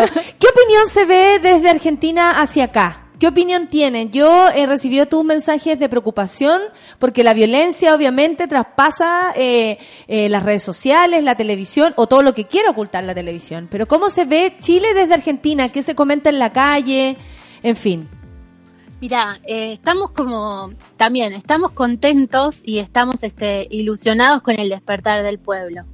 La verdad que eso fue algo que me acuerdo la primera vez que fui a la radio, una de las cosas que me preguntaste fue esto de cómo se veía Chile y yo le decía falta media patadita para que arranque esa moto, ¿no? y entonces a mí en lo personal y me parece que en la gente de mi alrededor como que también estamos esperanzados en ver ese pueblo que se despertó a mí, lamentablemente, me recuerda mucho a la situación nosotras del 2001, en la que por favor les pido que si es igual no dejen pasar ese, no dejen pasar ese tren como nos pasó a nosotros. Claro, claro que Eh, Pero también, bueno, una de las cosas que también nos, nos llegaba un montón eran videos que, a por lo menos los que nos decían, era que en Chile todo eso no se podía, esa información de videos de, de gente en las marchas y, y de la violencia, de la policía, de, de los militares, eh, que no, no, se, no eran visibles dentro, obviamente, de, de los medios de allá, nos llegaban a nosotros y era como, wow, ¿qué es esto? ¿Qué es lo que está pasando? Eh, fue tremendo. Nosotros hicimos eh, dos marchas en, en el consulado y en la embajada chilena. En la primera también nos pasó lo mismo. Nos metieron policías infiltrados que empezaron a hacer lío y eso fue la justificación justamente para empezar a reprimir. Y fue una represión bastante fea. Pero también es que todo eso se mermó un poco la información sobre Chile en los medios de los canales más importantes, justamente porque, bueno, empezó todo el tema de las elecciones. No obstante, sabemos que bueno, muchos periodistas fueron este, para allá y están, pero justamente de los medios alternativos tuvieron mucha dificultad para poder entrar al país. Eh, muchísima dificultad para poder entrar en Chile. Oye, Casi ¿tú ibas a venir y ahora no vayas a venir? Sí, el 13 estoy por allá, estoy Ah, con los con gusta. todo. y así, así nos viene a visitar la radio y ahí sí nos vamos por unos, por unas cosas. Oye, eh, Grace, eh, bacán escucharte desde tu forma, desde cómo lo haces hasta lo que nos tienes para comunicar y, y nada, pues eres nuestra corresponsal de Sube la Radio directamente Ay, desde las calles argentinas. ¿Lo puedo poner en el currículum? Por supuesto, en tu biografía de Twitter, weona. Un abrazo, amiga. Muchas gracias por estar ahí. un abrazo para ustedes, para todos en la para todos en la mesa, para todos los monos y nada, desde acá los seguimos siempre y bueno, que también queremos ser amigos de Súbela y acá compartir, pero bueno, desde Argentina y desde el exterior no se puede, así que a ver qué hacemos porque ¿eh? Logremos una alianza ahí. Obvio, tenemos forma. que lograr algo. Sí. Ya con tenerte a ti somos afortunados. Gracias, Grace. Que estés bien. Besote fuerte. 10 con 32 y nos vamos. Grace acaba de comunicarse con nosotros. Vamos con fármacos cuando quieras. Tenemos un invitado especial para entender y, y- y seguir revolviendo las aristas de todo lo que está pasando en nuestro país. No hay normalidad, hay una nueva normalidad y es la que queremos todos. Fármacos cuando quieras. Café con Atenzuela. Lo que puedes construir, a veces quieres destruirlo. Ya no dolerá, no te dolerá cuando logres olvidarte. Al error nunca hay que volver. Si supuestamente ya aprendiste, una explosión no nos tocará cuando seamos infinitos. Ven un poco más lento. Quiero despertar dentro de ti. Ven un poco más lento. Lo que tú provocas dentro de mí. Ven un poco más lento. Es que hay algo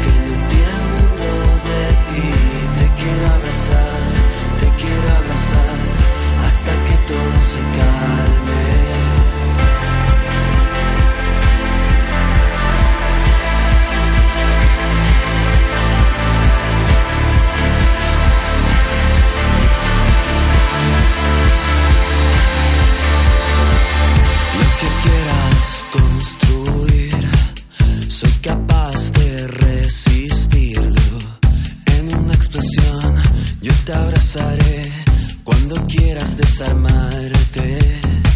Porque no hay nada que me cueste más que estar aquí, sintiéndote de lejos.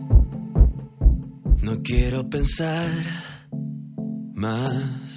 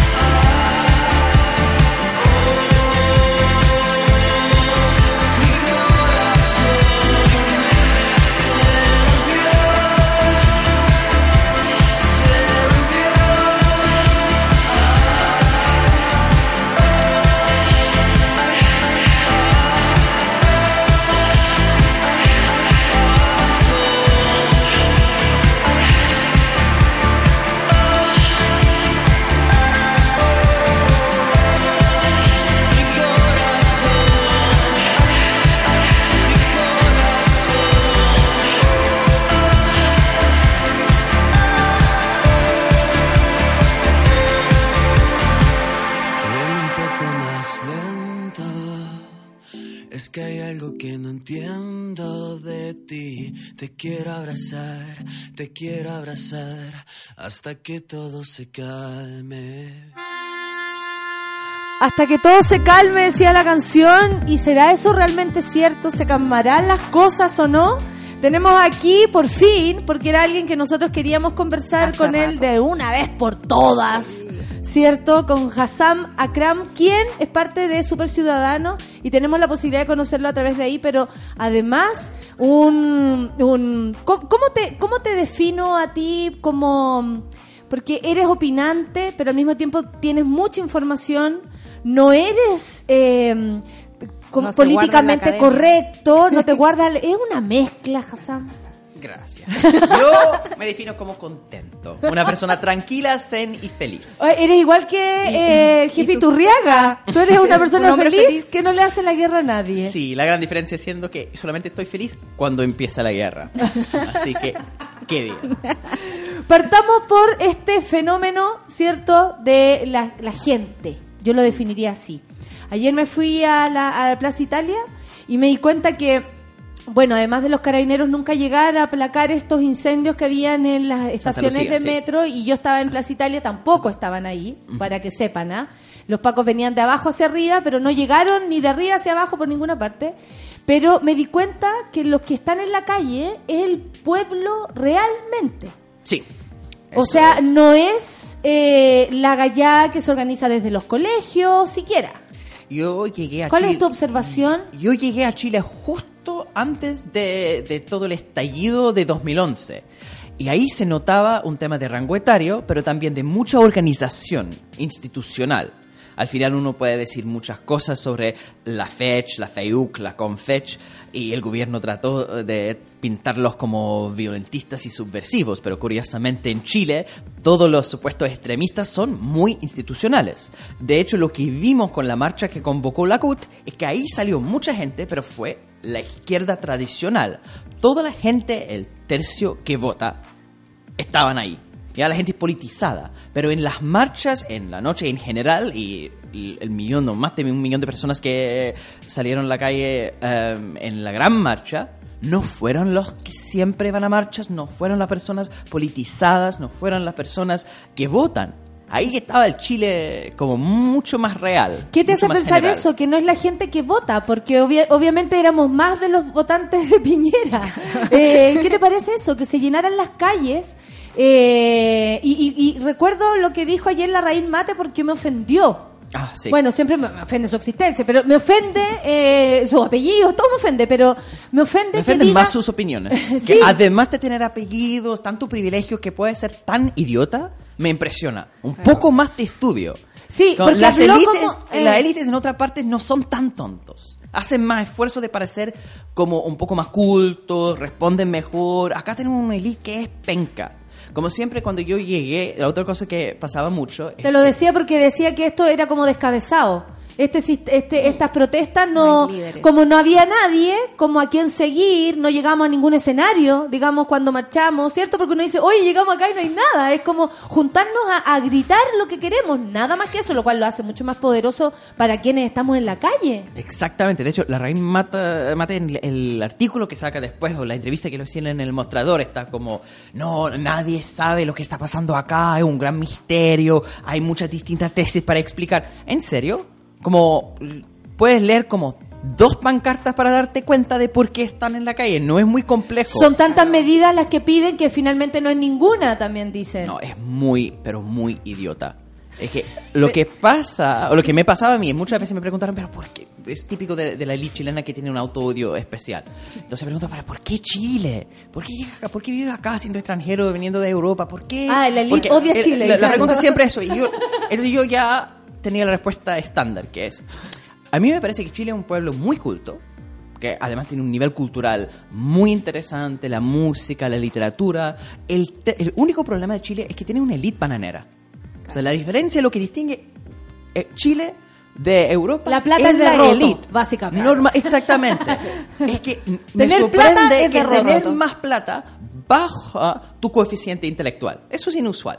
En general, yo no soy muy procapitalista, pero en general, la gente que tiene más plata no es de un nivel intelectual más bajo. Eso es inusual. Y ese nivel intelectual. Porque han tenido más bajo, privilegio. Sí, qué raro. Qué raro que son así. Los ha hecho no ver este gran elefante rosado sobre la mesa que es la clase media chilena porque da la impresión de que no existe registro de quiénes son, no sabemos quién está en la calle. ¿Quién es- ¿Qué está pidiendo? ¿Qué están no pidiendo? Bajaron de los ovni directo de... A la moneda. Y lo ovni, como todos sabemos, eso es otro punto interesante de, de- de la derecha chilena. Eh, Hermógenes de Arce, que es el gran creyente en lo ovni. Sí. Entonces, yo vinculo. ¿Y por qué le interesa tanto lo ovni? Yo creo que acá hay un- una explicación muy clara de, de qué está pasando acá. Los ovni están recibiendo financiamiento de Cuba y Venezuela. y por eso bajan. Oye, y bueno, a propósito de los ovnis o del, del CI y de todo este concierto que nos gusta, el coeficiente intelectual, eh, los cultos que pueden ser, ¿qué te pareció el cambio de gabinete? A propósito Bueno. de eso. ¿no? Se De quemó. Integra Médica, se quemó todo Santa Lucía. Entonces yo creo que la respuesta contundente a- a- al cambio de gabinete fue eso. Evidentemente la- el intento de normalización de Piñera fracasó. Y yo confieso que... Es como un placer culpable. Ah, confieso que la Carla Rubilar igual a mí me, me parece una persona por lo menos eh, Mucho capaz. más agradable que Cecilia. Claro. Al menos, Sin ¿no? duda, da la sensación de- que está pensando de- cuando habla, al menos. Exactamente. Todos los que salieron, de hecho, de- para hablar, ella fue lejos la mejor. Porque además se lo ganó en la semana, po. Claro. Hizo mérito, fue la que dio la cara cuando nadie salía, el fin de semana primero, el del 20, nadie salía a hablar, Alguien me Carla. preguntó si ella lo hizo bien o excelente. Y yo respondí que ella lo hizo bachelet. ¿Por qué? El tema ¡Qué de la Carla Rubilar- para Carla. No, porque la Carla Rubilar es pediatra. Eso lo tiene en común con la Bachelet. Es la voz de la doctora, como preocupada, pero al mismo tiempo firme, que explica a los padres preocupados cuál es la enfermedad de, la guagua y cómo se puede resolver. Claro. Esa es la confianza que le da a uno. No me puedo quedar de preguntar. Me encantó. Que con la imagen de me la pediatra Sí, aquí, sí, que, que venga con... Con, Con la bata blanca. Claro, necesito más Y después espectáculo. Uvilla con la barba, como ese hombre guatón, como medio viejo violento. peludo que le digo yo. Viejo. Sí, que uno imagina como sacándolo del bar en la noche, así, a patadas, Ya, como pues, la tío, esposa. como ese tío, así, ya, pues pesado. tío, vayan a buscar al tío. Exactamente. Eso no pasaría con la Carla Rubilar. No, fue Chadwick, ¿cierto? Que era lo que todo el mundo quería, que se necesitaba. Yo ayer en algún momento, dentro de toda mi insatisfacción, porque así soy yo, insatisfecha total, dentro de toda mi insatisfacción decía, bueno, al menos se fue este gallo. ¿Tú crees que realmente una persona como Chadwick se va? O, o- o se queda se queda pululando, se el- queda en el WhatsApp del presidente. Bueno, son- ¿Blumel realmente puede hacer las cosas distintas? Son todos amigos y son primos. los- entonces, no creo que haya una diferencia muy grande ideológicamente hablando. Así no, no va a cambiar en ese sentido. Es simplemente cambiar la cara por cambiar la cara. De hecho, yo creo que la gran ventaja de la salida de Chadwick es que despeja el camino para la acusación constitucional que se está haciendo eh, Frente Amplio con el PC. Porque ¿cuál es el punto de la alternativa que eh, se puso sobre la mesa de decir, ah, no, hay que acusar a Chadwick? Bueno, Chadwick se fue, ahora uno puede apuntar directamente al presidente. ¿Y qué pasaría si acusan al presidente, digamos? Porque hay dos visiones. Uno, como quememos todo y que se vaya Piñera. Y la otra opción es como mantengamos la institucionalidad, no acusemos a Piñera y veamos cómo se disuelve esto en el Senado. Es imposible que Piñera se vaya, son dos tercios y no lo van a conseguir. muy- sí, es Pero la idea de que uno hace esas cosas en política para ganar es el gran error de la concertación y de, de- de- de la política del centro. La idea no es ganar en el Congreso, la idea es ganar en la calle, es dejar un símbolo. Porque ¿qué pasa con la acusación constitucional? El Senado vuelve una especie de corte. Claro. Entonces ahí se genera un proceso judicial donde el Congreso de repente llegue a ser relevante. Porque por, por la primera vez están hablando de algo importante de verdad. Entonces el proceso de acusar a Piñera abre una discusión pública muy importante y se vincula directamente el tema de que se vaya el presidente, que o- ¿Qué te parece ese llamado? Porque yo, ponte tú en un principio, eh, me debo confesar bastante miedosa respecto a eso, porque digo, wow, ¿y qué pasa con la democracia? Gente elegida democráticamente. Me pasé ese rollo y luego empecé a cachar que la gente en la calle lo decía, que de pronto aparecen diputados diciéndolo, que, eh, eh, que ya filo en la tele, que guau, y de pronto tú dices, oh, ¿y si esto es lo que se necesita? ¿Y si esto es lo...? Nunca había pasado en Chile que la gente gritara con tanta fuerza fuera Piñera, por mucho que yo, Natalia, lo deseara. es que la abuela, la Pamela Giles, igual jugó un tremendo papel así. Sí, muy fuerte, de sí. im- im- impulsar eso de forma mediática. Yo lo vinculo eso con eh, la demanda en Argentina, que se vayan todos. Que una demanda que no es muy compleja, politizada, que Ah. tiene una bajada política pública. Porque, ojo, yo que trabajo en política, yo soy profe de política pública, yo creo que esto no es el momento para política pública, no es el momento para la agenda corta con una medida eh, simple para resolver o desactivar el conflicto. Lo que le pesa mucho a todos en, en- que, te- que tenemos interés en política en Chile. Es eso de la responsabilidad política. Incluso al Frente Amplio le pesa esa idea de no estar a la altura de las circunstancias. Entonces ellos ven un problema y dicen hay que desactivar el conflicto, porque por supuesto el conflicto genera dolor real para, para la gente. ¿Y cuál es la forma de desactivar eh, el conflicto? Bueno, en un país que es bastante conservador o poco movilizado, es sacar algo rápidamente antes de que se vaya el momento. Pero no, es una mala lectura, encuentro yo, del momento que tenemos. Porque acá lo que hay que presionar no es para una agenda corta con un- unas migajas, es para cambiar la estructura del país. Eso es lo que se llama un momento constitucional, donde uno dice que se vayan todos. ¿Cómo se puede irse todos? La única forma es con una nueva constitución. Piñera no va a salir, pero con esa acusación constitucional, con la presión fuerte en la calle, el plebiscito constitucional, que podría ser la salida más razonable de todo eso, vuelve a ser una cosa real. ¿Tú crees que eso vaya a ocurrir? Podría ocurrir, ahora yo creo que es con un videojuego. Yo dije, al comienzo de todo esto, una semana entera de la- con este grado de movilización y tenemos cambio de gabinete. Eso se cumplió. Dos semanas, vamos a ver cómo va esta semana y cuánto logran saquear, eh, y con la masividad, que hay que hacer las dos cosas. Es- Tienes que hacer marchas muy grandes y además un costo en términos de violencia. Porque es la fo- única forma de espantar al gobierno a- y a sus ¿Tú seguidores crees que empresarios. sí? Que es la única forma, aunque ellos sean también los que permiten aquello, porque yo ayer vi como... Todo. claro, podían incendiar y no y pasaron los... los- nadie. Hay una diferencia ahí, encuentro yo, porque es un tema de entender la táctica policial. Yo estuve frente a la moneda y estaba repleto de carabineros. Al final los carabineros lo que hacen es buscan proteger ciertos espacios porque no son tantos. Todo lo que es eh, el control de disturbios es crear la impresión que hay muchísimos carabineros cuando no, no están. Entonces, lo que estaban haciendo estaban protegiendo otros espacios. Entonces se equivocaron o dejaron caer Santa Lucía porque tenían que proteger otros espacios.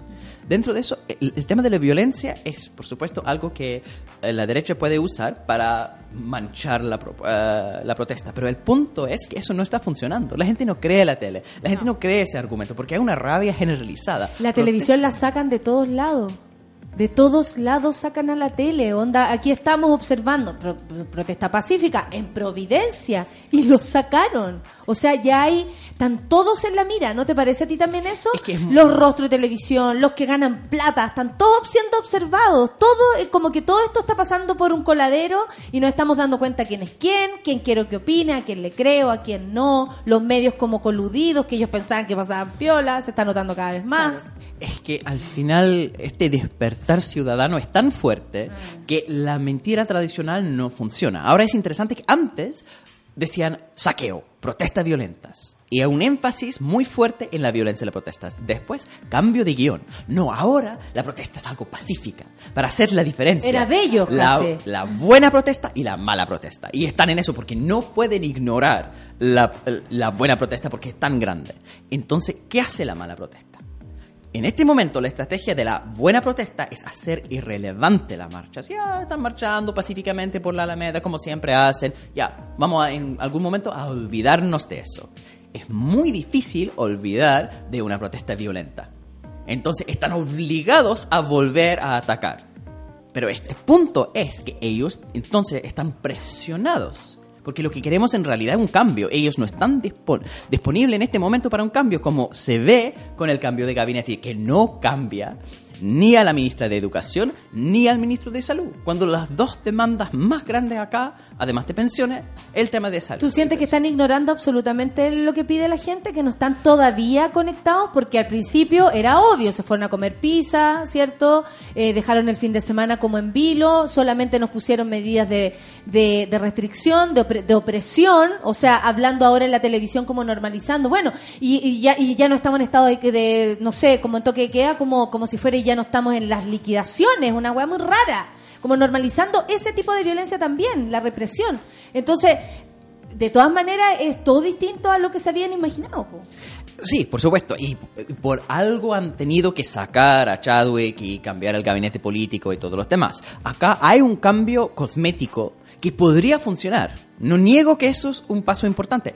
como bien dijiste, sacar a Chadwick es algo positivo. Se fue una persona que es rostro de la represión. Entonces, una Absolutamente. victoria. Pero eso que es para Piñera el máximo. Porque él está sacando a su primo y le pone triste, lo abraza. Pero aceptó su salida. No, si se abrazaron Sí, muchísimo. Sí, ellos son primitos, como se conocen de, de chiquititos, ¿no? La Los- gente mala onda, sí, pobre los primos malditos. Ay, linda la cosa. Ya, entonces se fue, porque el presidente está dispuesto a pagar un precio para ayudar al pueblo. Ese precio es dejar caer a su querido primo. Perfecto. Eso es para él el máximo, porque le dolió. Claro. Pero es abajo del mínimo para eh, el contexto de lo que está pidiendo eh, Chile. Al final, se entiende que Piñera es un político de derecha y tiene que hacer un gobierno de derecha, eso es razonable. Pero él representa una coalición de distintos tipos de derecha, desde una, eh, una posición UDI y más a la derecha que la UDI, como la Camila Flores, hay un pinochetismo ahí. Y, y sabemos que, Pi- de- que Piñera no es pinochetista. Piñera fue el que votó no solamente en contra eh, de Pin- Pinochet. Pero ¿le vamos a creer todavía 89. eso? Porque a mí con unas medidas golpistas de hace un poco que se hizo un golpe solo a sí mismo, se miró al espejo, se hizo un a golpe, militares. nos dijo a todos que estamos en guerra, al final no hizo la guerra a nosotros, Sí, el- para mí el- está súper al lado, como yo defino ahora, de dictadura de Pinochet y dictadura de Piñera. Sí, porque el, el problema es que la derecha tiene muy poco de democrático. Entonces, no todos los que son antidemocráticos son pinochetistas. Es otro estilo. Es que si te golpean con sonrisas es distinto que se golpean así con una mala cara. Pero yo ya no le creo que votó por el no. Que en el fondo no Yo creo que siente Sí, Sí, ¿por porque qué? es Porque le convenía cristiano. esto también. Pero si era buen cristiano. negocio, era buen negocio la democracia para él. Exactamente, yo creo que él es ex demócrata cristiano y viene de, de ese tipo de centrismo. Sabemos que la DC apoyó el golpe, pero después no quería dictadura por 17 años. Entonces estaba muy en esa posición tradicional de la DC.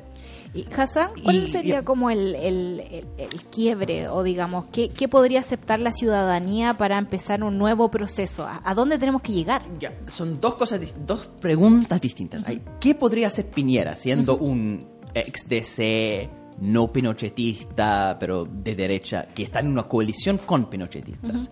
¿Y qué podría pedir el pueblo? Son cosas distintas. Ya, para, yo estaba pensando, ¿qué podría hacer Piñera si estuviera a la altura de las circunstancias, como un buen político? Como un buen político de derecha. Resuelve esto, claro. Sí, ¿cómo se puede resolver? ¿Cómo se puede de verdad desactivar el conflicto con un costo mínimo para sus aliados tradicionales? Tomando en cuenta que Chile es como eh, la Corea del Norte del neoliberalismo. Este es un país muy extremista, como cargado, fuertemente cargado hacia el libre mercado. ¿Ya? Si tenemos un, un país donde los empresarios ya están con todo el poder, no necesitan más cosas, ¿cuánto tiene, pueden ceder para desactivar el conflicto. Ya, lo que tiene que hacer Piñera entonces es invitar un gabinete profundamente Evópoli. Porque Evópoli es supuestamente la izquierda más joven que, ojo, el, el guanaco con guitarra eléctrica. Eso es la diferencia. No es, no es que, no, que son demo- democráticos, pero es otro tipo de música. Absolutamente. No, Blumen tenía su banda. No, no, y Gente con tatuajes. No, y Es culturalmente cercano a ustedes, no a mí. Y ahora se negaron los mismos Evópoli a no votar, ponte tú, a la comisión que, de- que determine o investigue las violaciones a los derechos Por humanos. Supuesto, porque eso es lo que es Evópoli. Pero ah, el tema de los derechos humanos es no es lo fundamental en desactivar un conflicto. Porque si ellos ceden en algo importante, como lo más populista posible, subir el salario mínimo, eso sí tendría un efecto fuerte, porque automáticamente ayuda el bolsillo. Hubo una pancarta tan ah, bonita que resume todo. Dice, ah, sobra ah, mucho mes al final del sueldo. ¿ya? Entonces, eso es de verdad lo que está generando problemas. No es un misterio. Solamente para alguien como la Raín Mata, Mate, perdón, eh, es tan difícil entender un, un concepto tan básico como la gente está sin dinero porque tu sistema no funciona. Él habla como, él, la entrevista me, Sí, me pareció no, sí. tan estúpido porque dice, ah, no, el problema es que Chile tiene excelentes cifras macroeconómicas, pero después a la bajada no llega a todos. No, Chile no tiene buenas cifras macroeconómicas. Anda a estudiar, el país, en- en- país es un solo en un mundo y si uno compara con otros países, Chile tiene un rendimiento económico bastante mediocre porque los empresarios en Chile son pencas. son, si uno compara con empresarios en Asia, empresarios en China, empresarios que de verdad hacen innovación tecnológica, Chile no está en ninguna parte. Y es porque ellos son malos empresarios. Y eso no son capaces de ver. Ah, no, nuestras cifras macroeconómicas son mejores que, ah, no sé, eh, Haití. Venezuela, que tiene todo eh, Estados Unidos en contra de ellos. Es que es absurdo la comparación. Pero podrían ceder en cosas, en serio, fácilmente para desactivar el conflicto. Entonces ellos dicen ya, em, las dos grandes cosas que está haciendo el gobierno ahora. Una reforma tributaria pro ricos que baja los impuestos para los super ricos. Es de verdad insólito en un país que está ya tan pro libre mercado. Quieren hacerlo aún más pro libre mercado, pro empresarios. Es absurdo y no es necesario. La misma cosa con eh, las pensiones. Ya hay tanto dinero que va a las AFP. Están hablando de cuatro puntos más a las AFP y uno supuestamente de seguridad social. ¿Cuánto les cuesta decir ya cinco puntos a un sistema de seguridad social que protege el negocio de las AFP? Nadie está diciendo no más AFP, pero por lo menos crear otro pilar que es de verdad de seguridad social. Estoy pensando en clave Evópolis. Eso sería como lo necesario para desactivar el conflicto. Resolver el tema de pensiones con, con eso de proteger las AFP, pero crear un, un sistema paralelo y, el- y dejar esa idea de la reforma tributaria. Ay, yo lo, lo último que te quiero preguntar es que me llama mu- mucho la atención el cómo desde la opinión pública, periodistas, analistas de radio, televisión, nadie vio que esto pasaba, todos felices con su con su Burbuja. ¿cierto? con su burbuja. Eh, además todos dicen, y a mí me llama mucho la atención escuchar en la radio cuando te, está escuchando la gente, eso es lo que pienso yo, que mm, el modelo no se mueve, nada se mueve, y bueno, vamos a conseguir, como siempre le dan migajas, como ellos están bien, tan cómodos, parece que no se acuerdan de cómo viven sus abuelos, porque es cosa de mirar para el lado en tu familia y te das cuenta que esto es necesario para todos, que, no- que, todo es in- inamovible. Lo hizo el ser humano, pero no lo puede cambiar el ser humano. ¿Cómo se explica eso desde la política? Según ellos, porque vivimos en el mejor de- posible de, de los mundos. Hay un optimismo profundo, porque el famoso libro de la roulette, que un espanto que compara el neoliberalismo chileno con el comunismo, ¿ya? Y con eh, el socialismo, que es la planificación central que genera pobreza.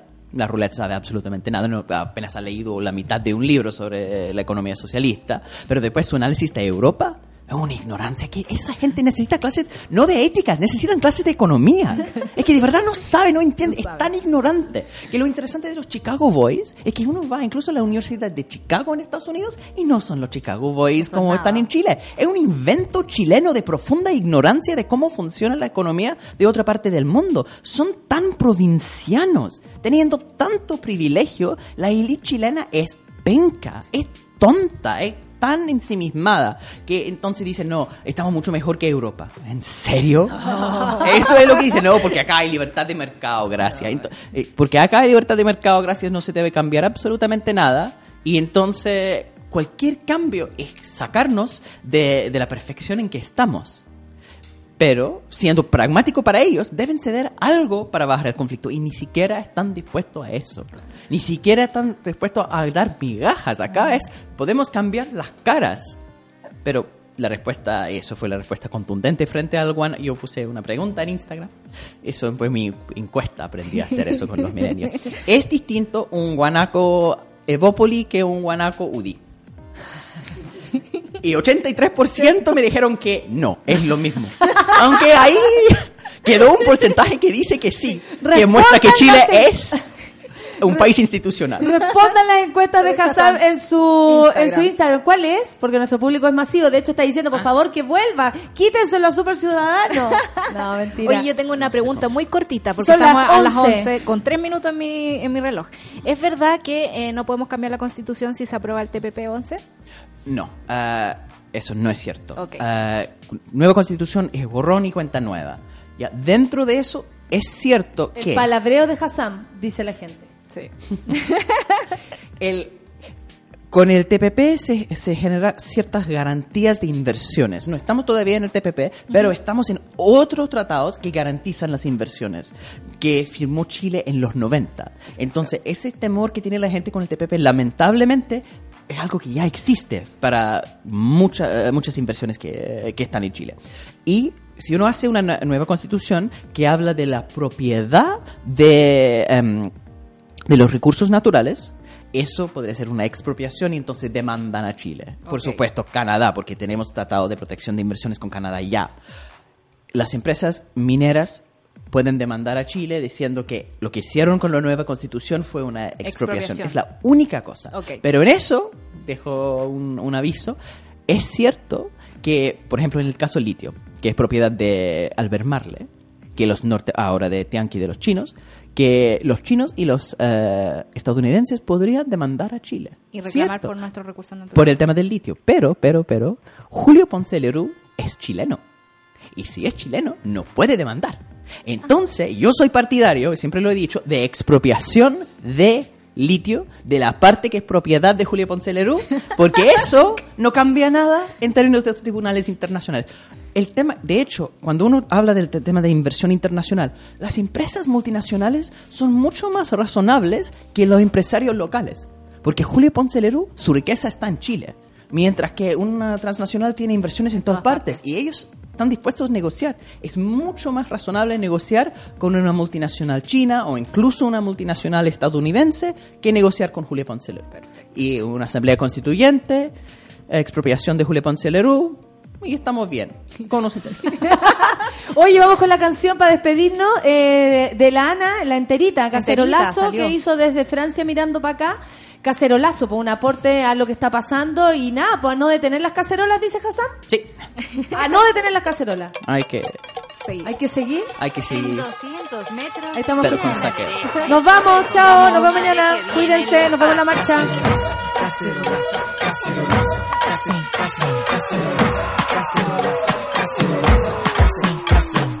Quema, despierta, renuncia, Piñera. Por la alameda, nuestra la moneda. Cuchara de palo a balazos y el toque de queda. Cacerolazo no son 30 pesos, son 30 años la constitución y los perdonas. Con puño y cuchara frente al aparato y a todo el Estado. Cacerolazo, y escucha vecino, aumenta la vecina y a la barricada de gasolina.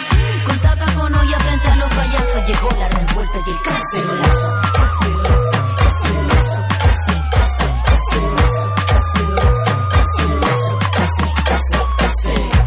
Camilo Catrillán, Macarena Valdés, Numa FP, abajo el TPP, por la educación y por la salud, ni la razón ni la fuerza. Numa esclavitud, cacerolazo, cacerolazo, cacerolazo, casi, casi, cacerolazo, cacerolazo, cacerolazo, casi, casi. Escucha de lejos la cacerola, si la olla suena que no estamos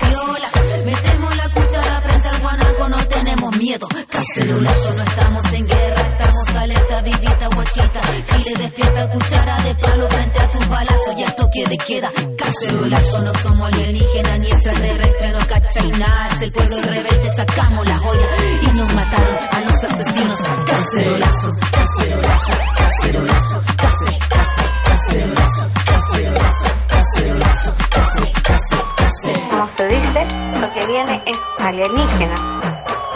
Lo que viene es Ah, sí, sí, no lo quitaron tanto que quitaron el miedo. Apunta, dispara, asesino del pueblo. Si no hay justicia, no hay paz para el gobierno. Ahora tú dime quién es el violento. lo más importante es, como se dice, lo más importante es la cabeza arriba, la, ca- la cabeza arriba, muy, muy, muy grave, No hay cabeza fría y cabeza fría. No hay cabeza muy fría. grave, No hay cabeza muy fría. grave, que privilegios, que privilegios,